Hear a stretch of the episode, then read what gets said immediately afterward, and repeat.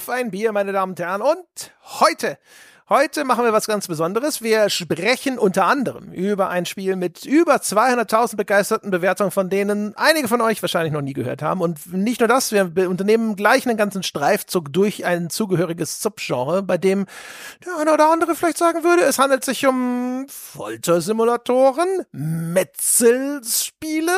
Wir werden sehen, was dabei rauskommt und ob dieses Etikett in Gänze ausreichend ist, um diese Spiele zu beschreiben. Wir werden nicht so sehr einzelne Titel jetzt irgendwie jeweils großartig im Detail besprechen, sondern wir haben uns einfach mal so ein bisschen umgesehen in dem Bereich und werden unsere Eindrücke, unsere Erfahrungen jetzt hier mitteilen und diskutieren, äh, welche Spannbreite in diesem Genre existiert was uns aufgefallen ist, was uns vielleicht überraschenderweise gut gefallen hat oder was uns vielleicht auch nicht gefallen hat. All das und noch viel mehr. Das gibt's heute und äh, wie gesagt, auf in die Untiefen und mit mir im U-Boot sitzt Dom Schott. Hallo Dom. Hallo, freue mich hier zu sein. Es war die Vorbereitung auf diesen Podcast hier so ein bisschen fühlte mich zurückerinnert an diese Flash-Game-Zeit, äh, diese Spiele, die man da während der Schulzeit bei mir gespielt hat äh, in der Schule. Es war alles so ein bisschen krude und so ein bisschen seltsam am Rande der gefühlten Legalität, aber interessant, wirklich interessant. Ja, also, also ganz unterschiedlich. Es ist alles natürlich relativ kleines Produktionsniveau, über das wir heute sprechen werden, aber sehr große Differenzen, zumindest in der, in der optischen Produktionsqualität. Bevor wir dazu kommen, gucken wir mal. Gibt es äh, berichtenswerte Dinge, was Getränke angeht? Ich, ich könnte was erzählen, ja. Ja, ich habe tatsächlich auch was zu erzählen. Und zwar, ich trinke ähm, ein Wälde noch aus der, ich glaube, ähm, Insellieferung. Diaries, genau, Insellieferung äh, aus dem Riesenpaket. Nochmal Dankeschön dafür. Ähm, besonders toll, also das ist ein Naturradlerwälde. Das Wälde nochmal zur Erinnerung. Du hattest es ja beim letzten Mal schon erklärt, habe ich gehört. Ähm, die Flasche mit dem gedrehten Hals, wunderschön anzusehen. Und das Bier, das es in Heidelberg immer sehr viel und, und häufig zu trinken gab, neben dem Rothaus. Das ist so das Bier, das ich mit meiner Heidelberger Studienzeit verbinde. Und das ist ein sehr leckeres Bier mit dem kleinen Orange Orakeldeckelchen, wo ein Ja, Nein und Fragezeichen auf diesem Abziehdeckel zu finden ist unten. Habe jetzt vergessen, eine Frage zu stellen. Die Antwort wäre Ja gewesen. Äh, naja. Einfach so im Nachgang. Ja. Aber sehr gut. Das war, das, oh Gott, okay. Das habe ich gar nicht gerafft. Also gibt es ganz viele Dinge. Also ich habe auch, glaube ich, als die, die, die, die Lieferung angekommen ist, ich habe, glaube ich, auch nicht gleich gerafft, das hat ja so einen gebogenen Hals. Das ist ein schlangenförmiger ja, ja. Hals. Ich, das war die Anspielung an die Schlangen, denen wir, also oder insbesondere ich, begegnet ah. sind ich habe mich noch gefragt, war, ach Gott, das ist ja, das ist ja fantastisch. Ich habe dann auch gesehen, das war in den letzten Monaten ein bisschen trubelig bei mir. Ich konnte dieses Paket gar nicht erstmal in all seiner, in, also in, äh, auf all die Weise wertschätzen, wie es eigentlich verdient hat. Habe das jetzt erst so nach und nach so richtig ausgepackt und habe dann die von dir auch schon erwähnten Krabbenchips gefunden. Also ganz fantastisch. Mit wie viel Liebe dieses Paket da ge gebaut wurde, toll. Ja, also so viel, äh, liebe Fabian, von dem das stammt, also auch sehr viel nachgedacht. Mehr, äh, ja, also quasi wirklich, schon ja. hier intellektuelle Überforderung eingesetzt, weil ich erst im Nachgang geschnallt habe. Ich glaube, als ich die Flasche beschrieben habe, dass ich dann dachte, oh, Schlange, ah, jetzt verstehe ich, was hier passiert. Okay. Ja, also fantastisch. Kokosnüsse waren drin und so weiter und so fort. Also nochmal vielen lieben Dank. Ich trinke heute, jetzt kommt, einen Früchtetee. Mhm. Bin komplett auf den Hund gekommen mit äh, Früchtetee und zwar mit einem ganz bestimmten, da mache ich jetzt mal quasi Werbung für, und zwar ähm, von Pure Tea. Ich habe das meiner Freundin, die ist eigentlich die Teetrinkerin im Haushalt, mhm. habe ich das zu Weihnachten geschenkt. Äh, also so Adventskalender mäßig. Und ähm, also ganz viele Sorten, hauptsächlich so Grünteezeug, das hat sie dann so durchprobiert und ich saß daneben und habe gedacht, grünen Tee, mhm, kann man also auch trinken, schön, schön. Und irgendwann waren aber auch ein paar Früchtetees dabei und unter anderem eben dieser Wild Fruits Tee. Und den habe ich probiert und seitdem äh, bin ich ja total verschossen in diesen Tee. Den habe ich mir nachbestellt und jetzt trinke ich den. Der ist noch nicht mal in einem Teebeutel, Dom, den muss man löffeln. Ach. Ich habe tatsächlich, äh, ich habe gerade mal parallel geguckt. Ich glaube, ich habe von dem noch nie was getrunken. Ich weiß auch nie, ob ich den schon mal bewusst gesehen habe. Ich habe aber an der Stelle, kann ich mal erzählen, äh, quasi das Äquivalent zum Tee, nämlich der Kaffee. Da möchte ich mich bedanken in Abwesenheit bei Sebastian Stange, denn ach, wo hat das denn erzählt? Ich weiß nicht, irgendwo habe ich reingehört, da hat er erzählt von einem automatischen ähm, nach Bohnen, äh, eine Bohnenmühle, Mühlmaschine, zu, aus der du ja. Kaffeebohnen zu Pulver werden lässt. Und da war es im, im Planungsmeeting, ist egal, er hat davon erzählt und eigentlich hat er es dir andrehen wollen. Ja. Und, oh, und andrehen ist ja noch freundlich umschrieben. Hat mich wieder gemaßregelt, genau. dass mein vorgemahlener Kaffee ja minderwertig sei und ja. dass nur frisch gemahlene Bohnen den wahren Kaffeekonnoisseur auszeichnen. Vollkommen richtig. Und dann habe ich dazu gehört und habe einmal mehr gedacht, warum eigentlich nicht? Ich trinke so viel und gerne Kaffee, aber immer nur diesen vorgemahlenen Kaffee da gekauft. Habe mir so eine billige Elektromühle äh, angeschafft und habe die Bohnen reingeschmissen, die ich da noch hatte von irgendeinem Geschenk. Und ich muss sagen, also vielleicht liegt es auch daran, weil es ja auch ein anderer Kaffee ist, den ich da jetzt reingeschmissen habe, aber schlecht schmeckt es schon mal nicht. Also ich finde, da das ist eine, das ist eine nette Erweiterung für die Küche. Mir wäre es ja schon lieber gewesen, das hätte irgendwie die, das stangische Dogma ein wenig entkräftet, was du hier berichtest, ja, muss ich gestehen. In dem Fall leider nicht. Es war tatsächlich bisher eine gute Idee. Ähm, hab das Ding aber auch noch nicht gereinigt. Wer weiß, ne, auf welche Untiefen ich dann da stoße. Aber bisher, vielleicht können wir ein paar Mal auch ja. einfach neu ansetzen und das nochmal aufnehmen. Hm? Das kann man ja alles rausschneiden hinterher. Nein. Ja, jetzt, äh, damit beginnt ja jetzt wieder der neue Erzählfaden in unserem Kosmos quasi. Das wird jetzt wieder Thema bleiben für ungefähr sechs, sieben Anmoderationen bei mir. Und dann werde ich davon erzählen, wie sich das weiterentwickelt. ja, genau. Wie du hinterher dann quasi so mit so Gummihandschuhen, die man, die die Leute tragen, wenn sie da so mit flüssigem Stickstoff arbeiten, weißt du? Oh, die, ja. Wo du das kaum noch so die Finger bewegen kannst, also nur wegen dem, wegen dem Handschuh. Ja. Und dann deine, deine Kaffeemühle gereinigt hast nach drei Wochen oder sowas. Ja, ich bin ja mal gespannt. Ich habe ja, ich habe inzwischen äh, geschenkt bekommen, so eine Mini-Kaffeemühle auch. Eine Kaffee- und mhm. Gewürzmühle. Ähm, ich würde tippen, da lässt sich vielleicht eine Portion Filterkaffee extrahieren mit dem Ding. Ähm, habe ich, hab ich von meiner Mutter bekommen und äh, bin mir damit jetzt auch ausgerüstet, um den äh, vorliegenden Hörerkaffee zu vermahlen, den man mir in Bohnen geschickt hat mutmaßlich, um mich eben genau zu diesem Schritt zur Kaffeemühle zu zwingen. Dieses mhm. Kaffeemühlen-Netzwerk, das, äh, das sind so Scientology-artige Auswüchse. Es gibt viel mehr von denen da draußen, als man denkt. Sie geben sich im Alltag nicht zu erkennen, aber wenn man im Bus um sich schaut, kann man, glaube ich, davon ausgehen, mehrere von den Menschen, die da mit einem sitzen, sind auch Kaffeemühlen-Fanatiker. Also faszinierend. Handmühle ist halt der nächste Schritt jetzt noch irgendwann, aber erstmal jetzt die, ja, die mit Spieluhr. Diese Musik. Ja. Nebeneinkommen ist gesichert. Stimmt, genau. In der Fußgängerzone Kaffee malen, ja. Hut raus, ja. gleich noch ein bisschen Geld nehmen. Sehr schön. Ja, also, wir sind über was gestolpert. Klammer auf, vielleicht auch nur ich. Ich ja. bin vor einer Zeit, ähm, ich weiß gar nicht, ich glaube, ich bin durch Steam DB gelaufen. Vielleicht war es auch einfach im Steam Store. Ich sortiere ja gerne mal immer so nach, was sind denn so die bestbewerteten Spiele auf Steam? Und dann gucke ich diese Listen durch. Und meistens geht das so, dass ich dann im Kopf denke, kenne ich schon, kenne ich schon, kenne ich schon, MOBA, MOBA, kenne ich schon, Counter-Strike. Also, ne, so, entweder habe ich schon gespielt oder interessiert mich nicht. Und ich bin da über ein Spiel gestolpert, eben das besagte People Playground. Das Spiel hat 216.915 Reviews zum Zeitpunkt dieser Aufnahme. Irgendwie mhm. 4000 irgendwas davon alleine aus diesem Januar. 98 Prozent davon sind positiv. Und dann guckt, guckt man so drauf und denkt sich, no, was bist denn du für eine vergessene Perle? Von dir habe ich ja noch nicht viel gehört. Ne? Und ich, mir ist schon bewusst, einige Leute schreien da draußen, natürlich kenne ich das und so weiter, aber ich kannte das noch nicht.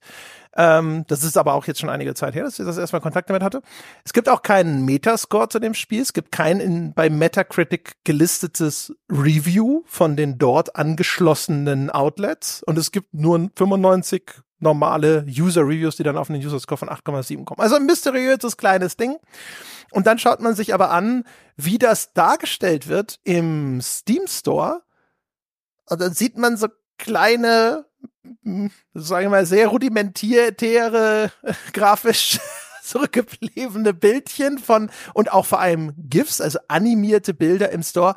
Und diese Männchen werden dort man möchte sagen, massakriert, gefoltert. Das sind irgendwelche merkwürdigen Maschinen, die immer irgendwelche Messer immer wieder in sie reinstoßen. Und das ist aber Teil der Vermarktung des Spiels. Und dann habe ich erst mal gedacht, so, uh, äh, womit haben wir es denn jetzt hier zu tun?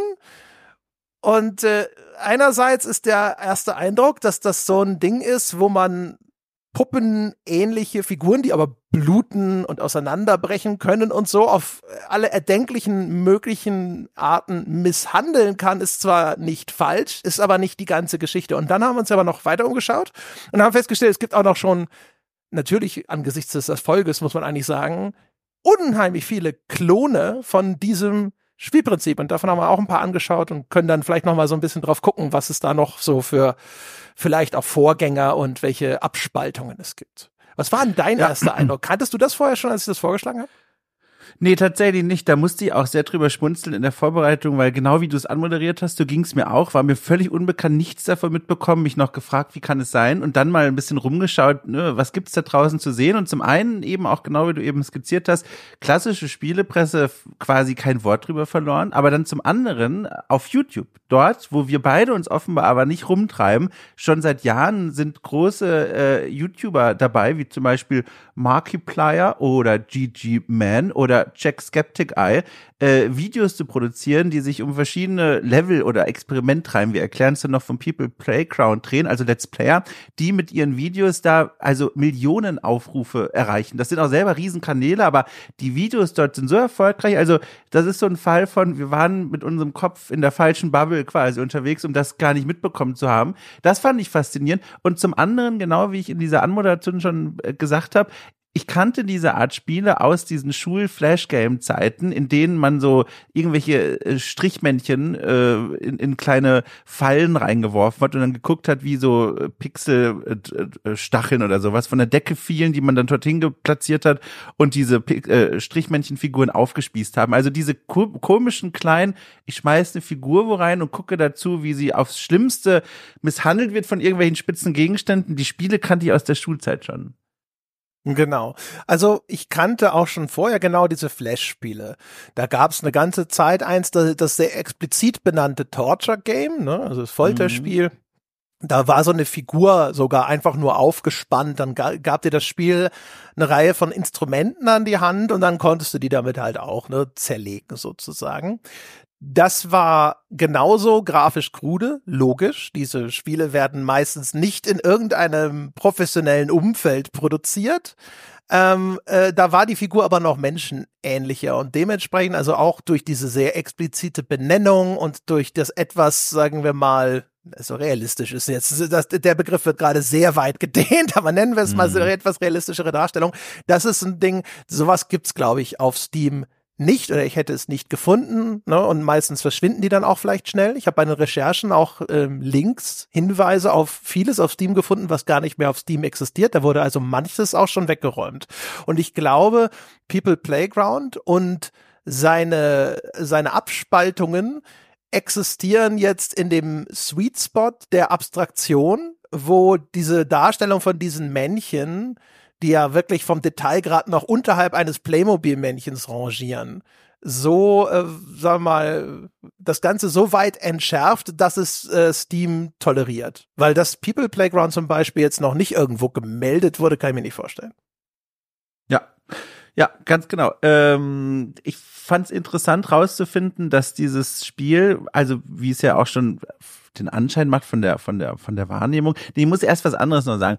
Was ich auch interessant fand, das ist vielleicht noch was ganz Grundlegendes, als ich mir dann diese anderen Spiele, die ähnlich sind wie People Playground angesehen habe und über die wir heute auch sprechen, dann fiel mir auf und das fand ich wirklich echt interessant, einfach festzustellen, dass trotz der einfachen Formel, also man, also wenn man das jetzt so emotional sagen will, man quält oder experimentiert mit so einer, mit so einer abstrahierten, äh, menschenähnlichen Figur herum, ähm, dass es davon doch einige so Variationen gibt, die in eine ganz andere Richtung gehen, auch mit der Inszenierung, mit dem Spielanreiz, was man dort eigentlich machen kann und soll, wo die Schwerpunkte liegen. Das fand ich spannend, festzustellen, dass in dem Genre quasi auch unterschiedliche Schwerpunkte äh, gesetzt werden. Ja, genau. Übrigens, das, was du vorhin gesagt hast, das, da kann, will ich auch noch mal ganz kurz in das gleiche Horn stoßen. Ich bin dann auch auf YouTube genau auf diese ganzen Videos gestoßen. Mhm. Ähm, und da ging es mir wirklich, so müssen sich Eltern fühlen, wenn sie irgendwie ja. feststellen, was ihre Kinder wirklich auf dem Handy anstellen oder so. Ja, halt auch so. Ich meine, das ist halt echt nicht meine, meine Welt. Das interessiert mich größtenteils auch nicht. Ich zum Beispiel war dann auch erstaunt. Ich habe den Namen Markiplier vielleicht schon mal gehört, aber das war mir nicht irgendein konkreter Begriff oder sowas. Und wenn du dann siehst, äh, auch die Größe dieser Kanäle, die dann existieren, unterhalb deiner eigenen Wahrnehmungsschwelle, ja. mangels Interesse einfach. Das ist echt ganz interessant. Ähm, das ist auch aber so der Moment, wo es dann schon so ein bisschen anfängt, dass sich mh, so die, die anderen Dimensionen von People Playground offenbaren. Ich will es zumindest schon mal andeuten. In dem Spiel steckt eigentlich viel mehr drin. Es ist nicht alleine so ein Foltersimulator. Ähm, das ist eine, eine Sandbox, die offensichtlich darüber auch vermarktet wird, dass man hier eben grausame Dinge mit diesen kleinen Strichmännchenpüppchen anstellen kann, die theoretisch aber eigentlich auch eine, eine Physik Sandbox ist, in der man auch Dinge konstruieren kann, Maschinen, Fahrzeuge und ähnliches und wo auch die Faszination darin bestehen kann, irgendwas zu bauen oder auch einfach die simulierte Physik zu beobachten, wenn man so ein Haus in die Luft sprengt oder ähnliches. Ja. War übrigens auch äh, ganz interessant, mal kurz mit dieser Person ein, ein kleines Gespräch in E-Mail-Form zu führen, weil ich habe das hier People Playground gespielt und ich war auch echt einfach neugierig, weil ich mir es erstmal nicht erklären konnte, warum, also warum gibt es so ein Spiel eigentlich? Weil, wie gesagt, die begleiten mich jetzt schon seit vielen Jahren, in Flash-Form vor allem, Flash-Game-Form und jetzt eben hier. Und dann habe ich da mal eine E-Mail hingeschrieben und habe so ein kleines E-Mail-Interview mit dem Macher, der nennt sich entweder Zoe oder Mestjes, ein niederländischer Spieleentwickler, der jetzt heute 24 Jahre alt ist. Mit dem habe ich ein kleines Interview geführt. Wo es passt, werde ich dann aus diesem Interview zitieren oder du auch gerne. Es liegt uns beiden vor. An der Stelle passt es ganz gut, was das Marketing angeht, weil wir es gerade von diesen YouTube-Videos hatten. Er hat mir zumindest gesagt, dass er kein wirkliches Marketing betrieben hat, als das Spiel 2019 erschienen ist. Er hat kurz davor auf Reddit, irgendwo im, im Games- oder Gaming-Subreddit, ähm, ein, ein, ein, ein, ein kurzes Video gepostet von seinem Spiel und äh, hat, meinte er, nicht mal irgendwie noch Assets oder sowas verlinkt, sondern einfach nur eine kleine Spielszene. Und von dort aus, meinte er, hat sich das dann lawinenartig über Word of Mouth, äh, also Mundpropaganda quasi verbreitet. Was ich mir sogar vorstellen kann, weil, da sind wir wieder bei den YouTube-Videos, es ist ein Spiel, was echt gut funktioniert mit diesem Spielen für ein Publikum, wo man dann vom Fernseher sitzt und denkt so, das kann nicht sein, das ist wirklich, und dann sieht man das Erstaunen eines Let's Players vielleicht noch wieder irgendwas Schlimmes auf dem Bildschirm passiert. Also es ist eine schöne Formel für so einen, für so ein virales Let's Play-Marketing. Ja, total. Also ich bin mir äh, sehr sicher, dass die Anzahl an Leuten, die das gekauft haben, kann man ja immer nur schätzen, ne? aber bei über 200.000 Reviews kann man davon ausgehen, dass das wirklich also ganz gehörige Verkaufszahlen hat. Ne? Wahrscheinlich deutlich über eine Million. Es ist nicht, ne, gibt immer so Faustformen. Es gibt manche, die sagen so Steam Reviews mal 60 sogar oder sonst irgendwas. Das ist so ein Korridor, in dem das existiert. Aber das hat sich sehr häufig verkauft. Wir wissen nicht, ob da jetzt auch ne, viele, keine Ahnung, kostenlos Aktionen, weiß der Geier was, ne, wo das alles herkommen kann und so. Aber das ist auf jeden Fall was, was ich was ich glaube, was nicht möglich gewesen wäre, wenn das nicht eben in dieser YouTube-Bubble, vielleicht auch bei Streamern, keine Ahnung, auf Twitch habe ich gar nicht nachgeschaut, äh, existiert hätte. Ne? Dass das da nochmal auch so seinen eigenen kleinen Videomarkt gefunden hat, wo die Leute gesagt haben, okay, da spielen wir jetzt mit rum. Es ist im Grunde genommen, es ist nicht das, was man jetzt normalerweise klassisch als YouTube-Bait bezeichnet. Es ist aber eigentlich perfekt geeignet für sowas, weil es ist eine einigermaßen Freeform. Ne? Also gerade mit der neuesten Version, ich weiß auch nicht, wie es, denn wir haben natürlich eine Version, in der ist auch schon ganz viel zusätzliches Zeug reingepatcht worden. Keine Ahnung, wie das im Vanilla-Urzustand mal ausgesehen hat, aber man kann da halt einfach unheimlich viel rumexperimentieren in dem Spiel. Und sowas eignet sich natürlich super für YouTube. Und dann ist es aber halt auch noch äh, so, ja, ne, so äh, durch diese, diese diese Grausamkeiten, die da an den Dingern vergangen begangen werden oder sowas, ist halt so ein bisschen edgy, ne? Also ich habe auch ja. so bei mir gedacht, so Edgelord Sandbox wäre auch ein guter Titel gewesen, so nenne ich dann meinen Klon. Ja, es ist auch dankbar für, um das vielleicht noch äh, abschließend dazu hinzuzufügen, für die äh, YouTube-Teaser-Bilder, selbst wenn man diesen Leuten nicht folgt, die Teaser-Bilder können halt im Rahmen dieser, dieser abstrakten Inszenierung auch ziemlich explizit sein. Also man sieht halt auf diesen ganzen Bildern äh, diese Strichmännchen, wie, wie sie von Schwertern durchrammt werden, überall Blut, wie sie mit Fäusten gegen eine Mauer gematscht werden, wie sie mit riesen Baumstämmen durchlöchert werden, wie sie in der Foltermaschine aufgespannt sind. Dann vielleicht noch dazu so eine Überschrift wie ähm, People Play Playground Surgery, also äh, Operation oder sowas mit Punkt, Punkt, Punkt. Und, und dann, dann ist es eigentlich perfekt. Dann klickt man drauf, wenn man die Leute nicht kennt. Und da hat der, der, der Typ, der das Spiel entwickelt hat, mir auch gesagt auf Nachfrage, das Ding ist so erfolgreich, weil wir es eben von den Verkaufszahlen hatten, er kann jetzt mittlerweile in Vollzeit Spiele entwickeln. Davor war er in der Schule, der ist wie gesagt 24 Jahre alt und ist jetzt Vollzeit-Spielentwickler. Quasi erlebt vom, vom, vom Einkommen dieses Spiels. Ja, genau. Das ist halt echt so äh, äh, Folter Flappy Bird, ne? So irgendwo in so, ein, in, in so eine Marktnische sozusagen reingestochen und dann eigentlich, wenn man so drüber nachdenkt, wie lange es schon im Bereich der Flash Games so diese Ableger gegeben hat, ne? Dieses, was jetzt zumindest die Entwickler ja auch gerne versuchen, so ein bisschen abzumildern, indem sie sagen, ja, das ist sowas, da kannst du Stress abbauen. Ich glaube, das äh, People Playground ist es das, das sich sogar selber als ein virtueller Stressball beschreibt. Oder war das eins von den anderen? Irgendeins von den Spielen, die, die alle auch zumindest diesen Aspekt beinhalten, hat, hat sich mir als ein virtueller Stressball verkauft. Und da habe ich halt auch gedacht, so, ja, so kann man das auch nennen. Ja, hier, ich habe gerade mal geguckt, bei People Play, Playground ist die, der Bewerbungstext, der sagt, das Spiel ist für alle Leute, die Spaß damit haben, so Ragdolls, also hier so leblose Menschenfiguren durch die Gegend zu werfen und dabei es besonders detailliert und befriedigend haben wollen. Das, das ist der, der Selling-Satz von diesem. Spiel. Ja, bis, bis, äh, das ist dann, ah, okay, es ist Mutilated Doll 2, sagen meine Notizen. Das ist der virtuelle Stressfall.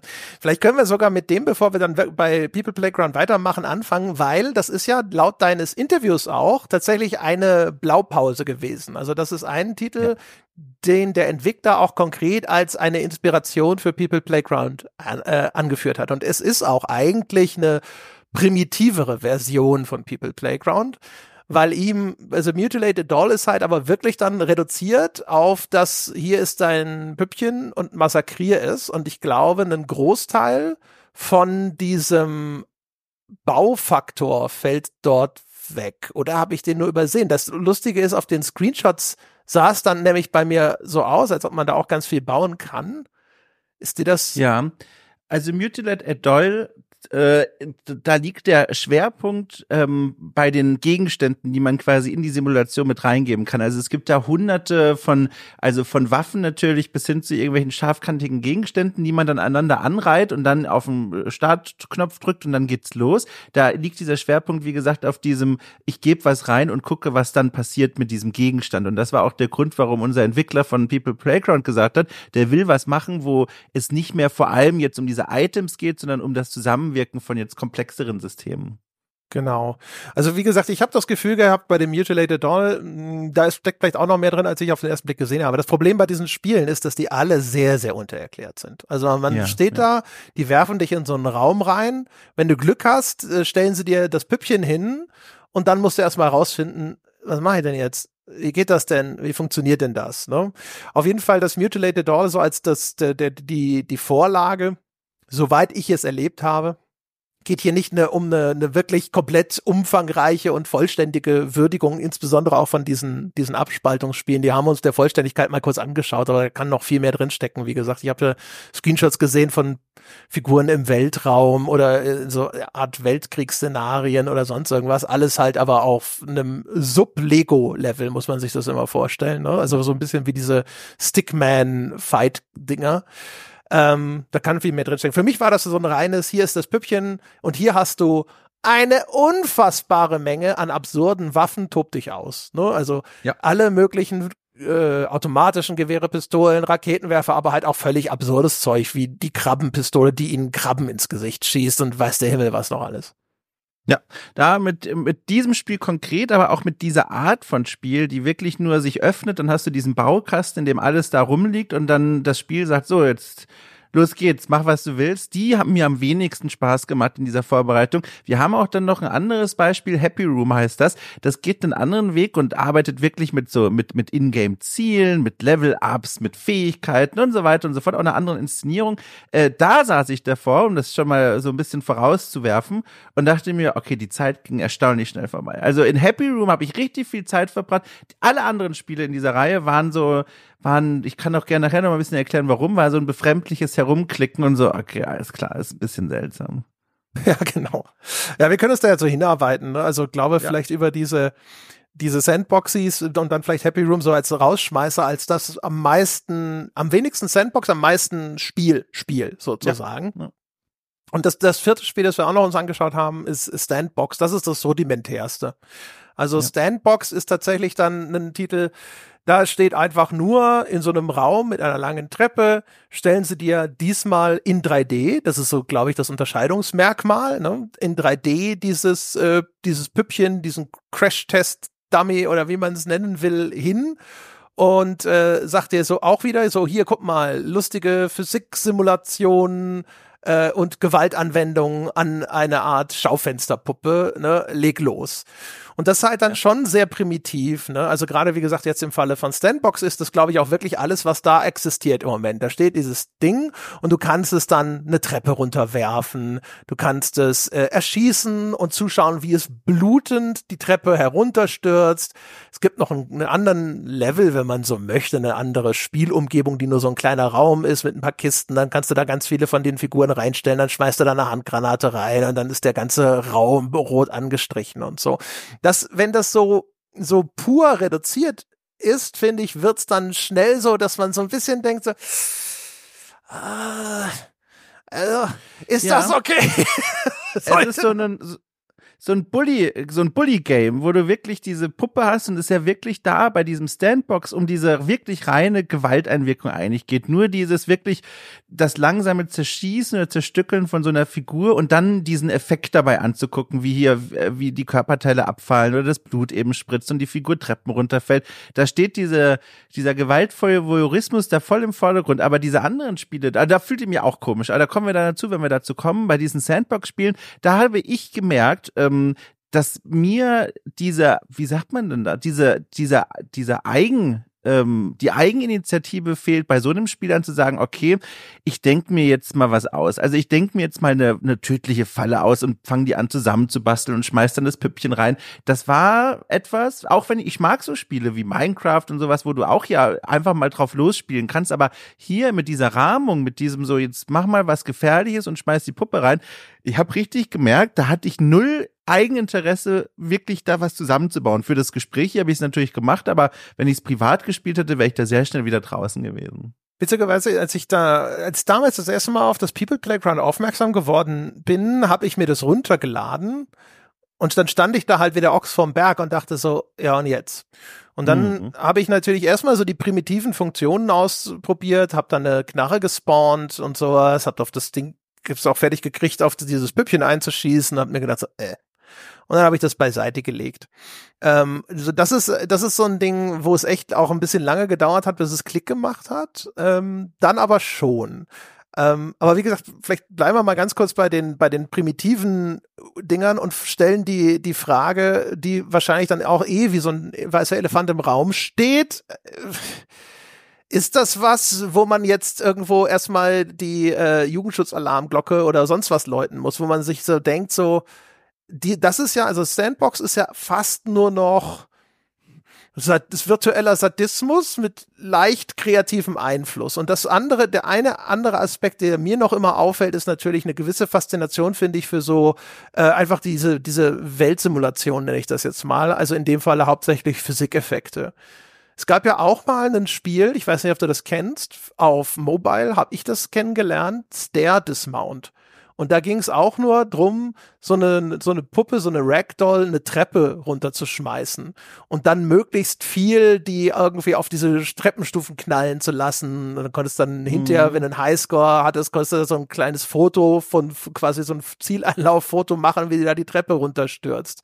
Also das Konzept ist, dass man sich äh, dass, dass man da so ein Püppchen hat und mit dem passieren ganz schreckliche Dinge ähm, äh, und man sitzt vielleicht davor und denkt sich, das ist ja krass. Das gibt's schon relativ lange. Aber wie, wie schlimm kommt es bei dir an?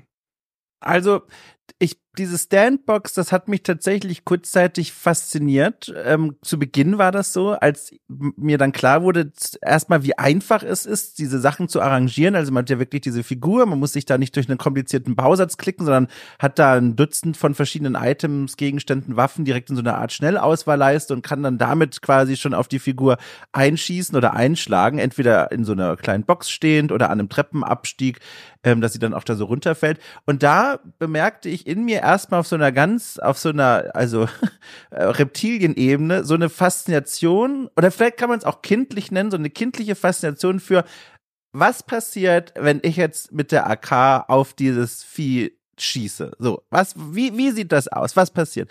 Und dann, dann schieße ich und dann wird dieses Wesen, diese Figur wird dann durchlöchert, Blut spritzt, das Gesicht verzieht sich und dann ist diese Neugier befriedigt und ab hier beginnt schon direkt diese Faszination abzufallen und dieses komische Gefühl sich einzustellen, was ich hier eigentlich mache. Bis dahin war es interessant, eben um herauszufinden, was passiert, wenn ich dieses Knöpfchen drücke. Vielleicht auch vergleichbar mit ähm, mit einem ähm, mit einem Assassin's Creed. Daran muss ich denken, ähm, wenn man ein Assassin's Creed früher zumindest mal gespielt hat, in dem es ja eigentlich darum geht, in so einer riesigen Rollenspielwelt da irgendwelche bösen Leute kaputt zu hauen und man dann versehentlich mit dem Schwert in einen Zivilisten kommt, sagt das Spiel ja auch immer sofort, äh, ist ja traditionell in dieser Reihe so, oh oh oh, noch einmal, dann müssen wir neu laden, weil so verhält sie unser Held eigentlich nicht. Das ist so nicht vorgesehen in der Simulation. Und da gab es auch immer so eine Faszination, nicht nur bei mir, zu sehen, wie sieht das denn aus, wenn unser Held jetzt plötzlich einen Zivilisten statt einen bösen Buben erdolcht? Und das ist dann auch sofort befriedigt, sobald es einmal passiert ist, weil man dann diesen Bereich der Simulation mal ausprobiert hat. Und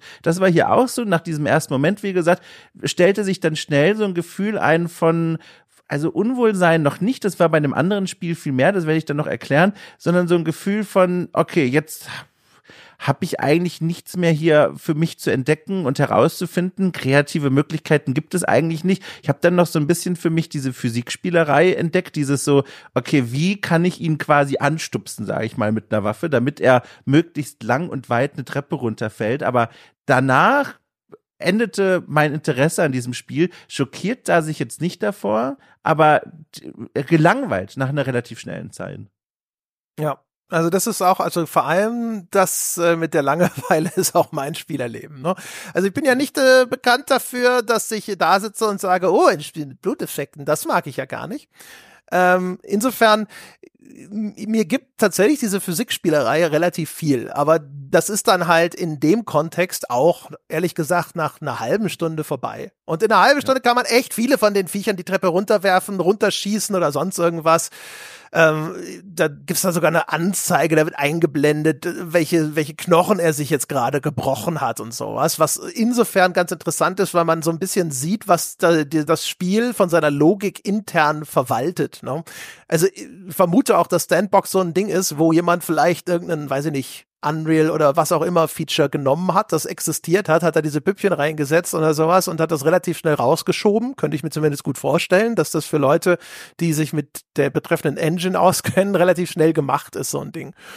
Ähm, was ich, die Sachen, die mir, die, die mir nicht gefallen haben, kamen dann tatsächlich dann sogar über, manchmal über externe Faktoren. Also, dass sich Standbox äh, als ein Spiel zum Bullying einer, einer, einer solchen Puppe beschreibt. Ne? Und Bullying ist ja so ein bisschen da etwas, wo ich erstmal denke, so, das ist eigentlich ein Kontext, den würde ich nicht aufmachen an deiner Stelle, weil ich denke dann sofort mhm. an große Kinder, die wehrlose kleine Kinder in irgendeiner Form drangsalieren.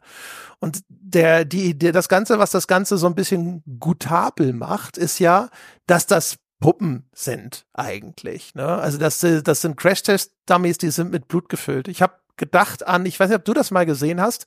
Es gibt so Sendungen wie, oh Gott, wie hieß denn das? Ich glaube, The Deadliest Warrior, wo sie also jetzt unter dem ah, Deckmantel ja. historischer Forschung sagen, was wäre denn, wenn jetzt hier die Wikinger oder Attila der Hunde hätte gekämpft ja, ja. gegen Ragnar Lothbrok und dann äh, hatten sie da auch immer so angeblich anatomisch korrekte Dummies, die bestanden dann aus so einem ballistischen Gel, das war durchsichtig, die hatten aber dann auch sowas wie ein ein Gehirn oder sowas da eingefügt und auch so Blutpäckchen und dann haben sie so die historischen Waffen genommen, haben sich dann einen Axtkampfmeister oder so geholt und haben dann gemessen, mit welcher Wucht schlägt denn diese Waffe da ein und wie, wie viele, welche Verletzungen trägt dieser Dummy davon. Da musste ich sehr stark dran denken, weil das auch, das hat diesen wissenschaftlichen Anstrich, aber das eigentlich Faszinierende ja. ist, dass du da sitzt ja. und denkst, okay, cool, ich krieg mal Waffenschaden vermittelt in einem Kontext, wo es nicht irgendwie widerlich ist. Es gibt noch eine Feinheit, die finde ich, das dann doch für mich zumindest weit wegrückt von so einer, also mit so einem Vergleich mit diesen Dummies, denn dieser Dummy hier, der hat ja eine Mimik und das fand ich ähm, interessant als Detail. Der Dummy zeigt Gefühlsregung quasi in seinem Gesicht. Das ist ganz einfach nur gemacht. Also das Gesicht ist ein Mund, ein schwarzer Strich, äh, zwei schwarze Punkte als Augen und dann noch die Augenbrauen, aber eben genug, um quasi Leiden zu zeigen. Und das ist jetzt nicht so, dass man da jetzt, also ich zumindest jetzt nicht Mitgefühl hatte mit dieser Figur, aber es gibt auf einer Ebene ein Feedback, was ja eigentlich für diese Art Spiel gar nicht notwendig wäre. Es geht ja, wenn man es dann erstmal so beschreiben möchte, ja vor allem um diese Auswirkung von, von Waffeneinsatz gegen den Körper quasi, dass es dann gezeigt wird, okay, wenn ich jetzt mit dem Scharfschützengewehr aus nächster Distanz auf dem Oberschenkel schieße, dann reißt es den vom Körper wissenschaftlich interessant. Aber man sieht dann die, den Kopf dieser Figur und der sieht leidvoll aus. Und das gibt dem Ganzen so eine Ebene, die fand ich befremdlich, weil das, das geht dann auch in diese Richtung, was vielleicht dieser Entwickler, übrigens ein Hobbyentwickler, habe ich nachgelesen, ähm, als Bully-Simulator dann beschrieben hat, ähm, dass man das Leid quasi zurückgespiegelt bekommt vom eigenen Handeln. Das war etwas, was in mir ein Unwohlsein ausgelöst hat, weil ich mir dachte, das ist jetzt schon so eine moralische Spiegelung von dem, was ich hier mache in diesem Spiel. Das möchte ich eigentlich nicht. Und wir sehen es auch übrigens bei einem anderen Spiel dann, bei Happy Room, wie mit der Mimik auch gearbeitet wird, aber für einen ganz anderen Effekt, der, finde ich, sehr viel angenehmer ist. Ja, also total. Ich finde, viel schlimmer ist das Körpersprachliche, auch weil, noch, ja. ähm, ich weiß gar nicht, ich glaube, das ist sogar auch zu einem gewissen Grad gibt es das ja bei, bei Happy Room, weiß ich gar nicht kriechen die da oder sowas? Nee, ne? Die sinken oh, da manchmal aber nee. auch so traurig in sich zusammen, kommen wir noch zu. Bei Standbox krümmen die sich dann aber so ein bisschen wie unter Schmerzen am Boden. Mhm. Das ist der Teil, wo ich dann auch das Gefühl habe, so, mh, mm, also Spielspaß sieht anders aus, Freunde. Weil ansonsten ist es so ein bisschen auch eigentlich ja wie, äh, wenn man in GTA 4 anfängt, einfach Passanten über den Haufen zu mähen. Das ist äh, auf einem grafisch erheblich höheren Niveau vom Erleben sehr ähnlich, weil es auch da so ein bisschen drum geht, so diese, die Physikeffekte, die Animationen, wie laufen die weg, was passiert, wenn neben denen ein Auto explodiert, ne, wie, wie äh, reagieren die auf diese Körper, diese virtuellen Körper, auf die verschiedenen Waffen und sowas. Das hat auch auf so so einem technischen Level eine Faszination und aber auch, ich finde, Physik hat so was Dramatisches. Also wenn da dieser Dummy die Treppe runterstürzt, das zu sehen, so, das, das ist nicht wirklich realistisch, ne, sondern das ist manchmal so, als wäre die Gravitation auch zu niedrig. Die, die purzeln da ja manchmal wirklich wie so Fußbälle oder sowas, wo man das Gefühl mhm. hat, so, nee, also normal würde jemand schon irgendwie auf dem ersten Treppenabsatz liegen bleiben oder sowas. Aber das zu sehen, das hat so eine, so eine Wucht und auch sowas äh, Brachiales oder sowas. Das transportiert schon irgendwo eine Emotion, finde ich. Ja, voll. Und das, äh, das drumherum ist halt bei einem GTA, das gehört jetzt nicht unmittelbar zu so einem Spielmoment dazu, aber ja irgendwie dann doch, ist halt dann auch nochmal so ein entscheidend anderes, dass wenn ich jetzt zum Beispiel äh, ein, ein Kind hätte und dieses Kind würde in GTA auf Zivilisten schießen, das habe ich auch schon bei Hauspartys gesehen. Irgendwann habe ich das hier mal erzählt, da haben Leute, die noch nie so ein Spiel gespielt haben oder schon lange nicht mehr instinktiv aus Neugier auf Zivilisten geschossen, um zu gucken, was passiert. Da gibt's dann aus dem System heraus bei GTA ja direkt dann dieses Feedback und sagt so, alles klar, Sternchen in hoch, Polizei kommt, du wirst jetzt quasi direkt für diese Handlung bestraft. Äh, hier ist es ja bleibt ja das aus, diese quasi Strafe für äh, dieses Abschießen von diesen sich krümmenden Figuren. Und da wäre es dann auch wirklich so, wenn ich jetzt ein Kind hätte, das nach der Schule schon sich darauf freut, endlich wieder Standbox spielen zu können und dann ja. stundenlang mit einer, mit einem, mit einem Maschinengewehr auf dieses Figürchen schießt das wäre ein Moment, wo ich mir dann auch Gedanken machen würde und sagen würde, okay, wir müssen, wir müssen mal drüber sprechen, was dir das hier eigentlich gibt. Da, da fehlt halt komplett dann, natürlich, weil das Spiel das ja auch gar nicht will, diese Ebene, die dann zurückspiegelt, alles klar. Machen wir aber eigentlich nicht, ne? Virtueller Stressfall. Ja, genau, der. Ja. Ja, das ist also, ich finde Standbox eigentlich alle Spiele, die wir ja in dem, äh, jetzt in dem Rahmen uns angeschaut haben, sind schon ein, ein, ein Hinweis, ein Fingerzeig auf ein großes Problem, wenn es jetzt, wenn man da jetzt doch äh, so aus dieser Jugendschutzlinse durchschaut, das äh, mit der Durchsetzung. Ne? Es ja. gibt ja natürlich bei uns die Alterskennzeichen, es gibt USK und IARC-Verfahren und sonst irgendwas. Aber ähm, auf Steam existiert halt auch noch mal sozusagen dieser Bodensatz, dieses Spiel oder die Spiele hier, die haben natürlich wahrscheinlich nie eine USK gesehen. Ne?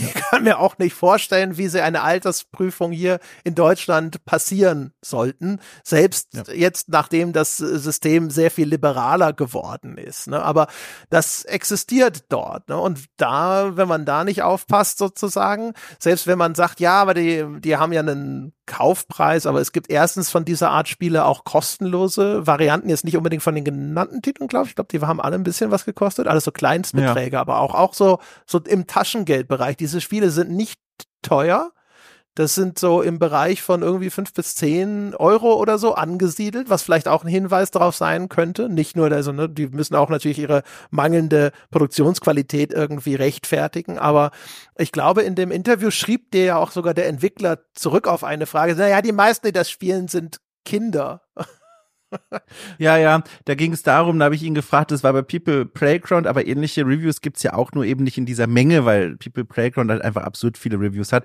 dass dort halt ganz oft auch dann so, so Sätze stehen wie, ja, besser als Therapie oder ähm, ich, ich möchte Leute umbringen oder irgendwie sowas. Da habe ich ihn halt mal gefragt, nur mal aus Neugier heraus, weil es wirklich viele Kommentare dieser Art sind.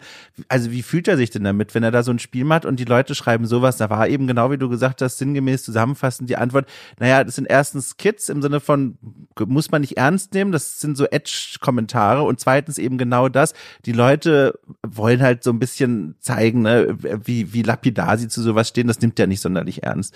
Ähm, genau. Bei, bei der Jugendschutzsache, genau, finde ich auch, das ist natürlich in dem Fall dann läuft unter dem Radar, das ist schwierig, immerhin, aber das natürlich lagert die Verantwortung halt dann an andere ab. Gibt es die Möglichkeit, zum Beispiel dann für Eltern ja über diese Tags zu sagen, ne, Spiele dieser Art sollen direkt ausgeblendet werden. Ich habe auch gerade nochmal geguckt, alle Spiele, die wir hier besprechen, haben Tags, die sie vereinen, also sowas wie Blut und Verstümmelung oder Gewalt und so. Und wenn man das dann quasi im Vorfeld kuratiert, könnte man quasi dann selbst einfach, also das heißt einfach, aber Inhalte dieser Art vorwegnehmen. Aber sinnvoll ist natürlich nicht, dass das an der Stelle dann passieren muss. Ja, genau.